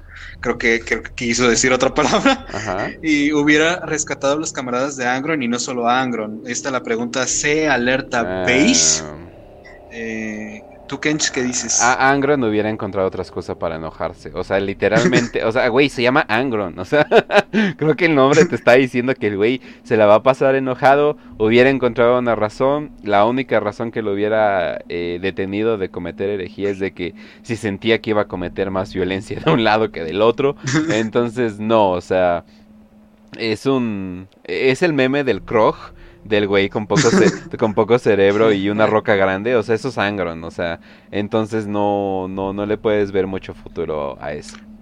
¿Tú, Y el emperador es como, el emperador es como dice, o sea, puedo, tengo el poder para crear literalmente un ejército de superhumanos, tengo el poder para crear a 20 seres igualitos a mí, tengo el poder para crear un portal a la telaraña, pero no tengo el poder para hacer una simple cirugía donde le extirpo los clavos de, eh, los clavos de, incrustados, en- el- los clavos del carnicero a mi hijo Angron. ah, pues yo creo que no, ahí, no estoy de humor, me, da- me da hueva, me da hueva hoy hacer la cirugía. yo creo que era algo maquiavélico. Yo creo que era algo maquiavélico donde decía, me va a servir más este güey de esta manera. O sea, yo siento que Sí, era sí. algo maquiavélico. el así. emperador era, era autista para eso. Ajá, sí. Ya sabemos No, yo- que yo este güey siento- juega por Yo, yo siento que, que sí hubiera cambiado muchísimo porque Angron, es- es- así como hay primarcas que heredaron, por ejemplo, eh, la organización, la, la administración, la estructura de, del emperador, yo siento que Angron heredó la humanidad del emperador. Entonces yo de verdad, o sea, yo, lo, yo veo a Angron como el primarca más humano, porque el vato literal no salió de la nada, no, no tuvo la oportunidad ni siquiera de, de sacar un, un planeta para él mismo. Y literal, era un esclavo. Y la verdad, la, la razón por la que le pusieron Angron fue por mismo de que tenía la- los clavos del carnicero y era un gladiador. Entonces, el hecho de que aún con los clavos del carnicero entendiera lo que es camaradería lo que son sus hermanos de batalla, que eran obviamente los otros esclavos gladiadores y que, que, peleara por eso y que hasta llorara su muerte, o sea, la caída de, de sus hermanos, al grado de regresar a ese planeta ya mucho tiempo después y hasta hacerle una tumba a cada uno, o sea, los restos los enterró. Entonces, y les rindió honores, o sea, el, el güey tenía muchísima humanidad en ese sentido, humildad y todo, pero pues los pinches clavos de carnicero, ¿qué te digo? Entonces yo siento que, que Angron sí hubiera cambiado muchísimo si, si no lo hubieran dejado así. Obviamente hubiera agarrado otra razón para, para enojarse, pero al menos hubiera sido más, más honesto con, con, el imperio y no hubiera visto al imperio como un montón de hipócritas, como, como siempre lo retrata en todas las novelas donde aparece. De hecho. Por cierto, antes de irnos, eh, muchas gracias a Lord Kayampa por empezar a seguirnos, a, a Cronus por empezar a seguirnos, a Charlino Sánchez por donar un limón, a Just, Just por, por empezar a seguirnos, a la Kencha, ay, gracias por donar un helado, y a Scarmiglión43 por donar un limón, y a Chalino Sánchez por haber donado otro limón. Muchas gracias. Ahora sí que publicarlos en YouTube funciona. Se ve que se ve que funciona como que la gente dice, ah no ma, voy a entrarle aquí. Pero entonces, eh, por cierto, eh, primer programa oficial del año. Ya comenzamos eh, con todo. Mañana le vamos a seguir con la voz para los que para los que estén aquí. Así que, ah, oh sí, es mañana es el gran regreso de Oz. El miércoles eh, ya saben que va a ser la, marranera. Y el jueves eh, vamos a hacer el Fachocast de siempre. Y el viernes, eh, pues lo de... Vamos a ver una película que se ve muy interesante, de hecho. Alguien, alguien me la recomendó hace mucho. Y entonces ahí, ahí me... Ahí, ahí vamos a, a, ver qué onda. No me quiero spoilear porque se ve muy interesante. Estilo como, ah, ¿cómo se llama esa película japonesa donde eh, ves la historia a través del punto de vista de varias personas? Tiene un nombre muy popular. Ah, eh, es muy popular la película, pero ahorita se me fue completamente el nombre, más cuando son nombres extranjeros. Pero pues bueno, gente. Entonces, gente, ya saben, nos pueden ver en, Spotify, en Anchor y en Apple Podcast, en YouTube, en D-Live si quieren estar en vivo, hasta en Telegram. Ahorita que todo el mundo se está moviendo para Telegram, que un chingo de gente al parecer se está moviendo a Telegram. Es eh, la app más bajada, eh, la, la, app número 2 más bajada en todo, la App Store, eh, ya sea de Android y, Apple. Entonces ahí definitivamente nos pueden seguir. Y ya saben, ya saben, nos pueden seguir en todos esos lugares. Facio, también está la página de Facebook, ¿no? Facio dice que así es. Ah, ok. se encuentra la ah, página de Facebook. pensé, que seguía, pensé que seguía hablando Kenche, pero bueno. Eh, nos, faltaron bastantes preguntas, o sea, si eran, sí, eran No se desanimen, no se desanimen si su pregunta no salió en este episodio. Tenemos planeados para el futuro más de especiales de preguntas y respuestas. Entonces sus preguntas ya están en la lista, ya están en la fila, ya están como con privilegio, por así decirlo. Entonces, si no sale su pregunta hoy, puede ser que salga o en las siguientes 5 de 5 o las guardemos incluso, si son preguntas muy densas o muy, podemos decir mucho, se les puede sacar mucho, incluso las podemos guardar para el especial completamente. Pero pues no se desanimen, o sea, gracias a sus preguntas podemos hacer este programa. Hemos querido poderlas responder todas, pero si las hubiéramos respondido todas, nos seríamos un programa de 5 horas. y, y pues aunque ustedes no creo que les, traiga problema escuchar un episodio de 5 horas a, a los que nos escuchan. Eh, creo que aman nuestras voces, nuestras sensuales y hermosas voces. No, y ahorita te escuchas como de la Betus Mecánicos, entonces... Eh, ahí es donde subimos.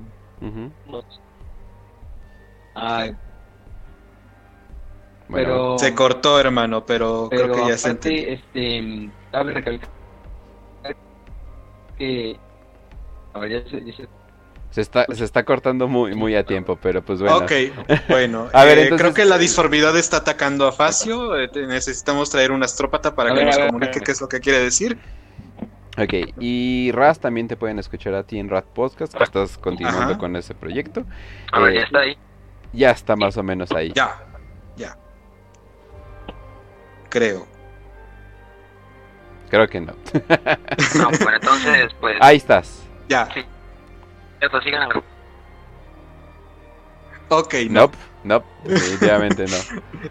Te digo, hay que llamarle a un astrópata para que ayude a Facio. Eh, Se sí, está Ah, no, perdiendo. espera, es que ya, ya vi que es que estoy medio, estoy medio boomer y se me olvidó que le tienes que presionar, mantener presionado. Ok. Pero mm, ya, ya, ya escucha bien, ese, perdón, perdón gente por los fallos técnicos. Eh, Oye, hasta el final salieron, hasta el final salieron, no hay me-. Ajá. mm, todavía me confunden esto de las videollamadas de, tele- de las llamadas de Telegram, pero ya saben, nos pueden encontrar en Telegram, donde subimos la mayoría de los anuncios, la mayoría de los mm, pedazos de lore, este, incluso sacó unos de las naves de todas las facciones, muy bueno. Síguenos mm. en la página, en la página también hacemos bastantes anuncios en Warhammer para Petos.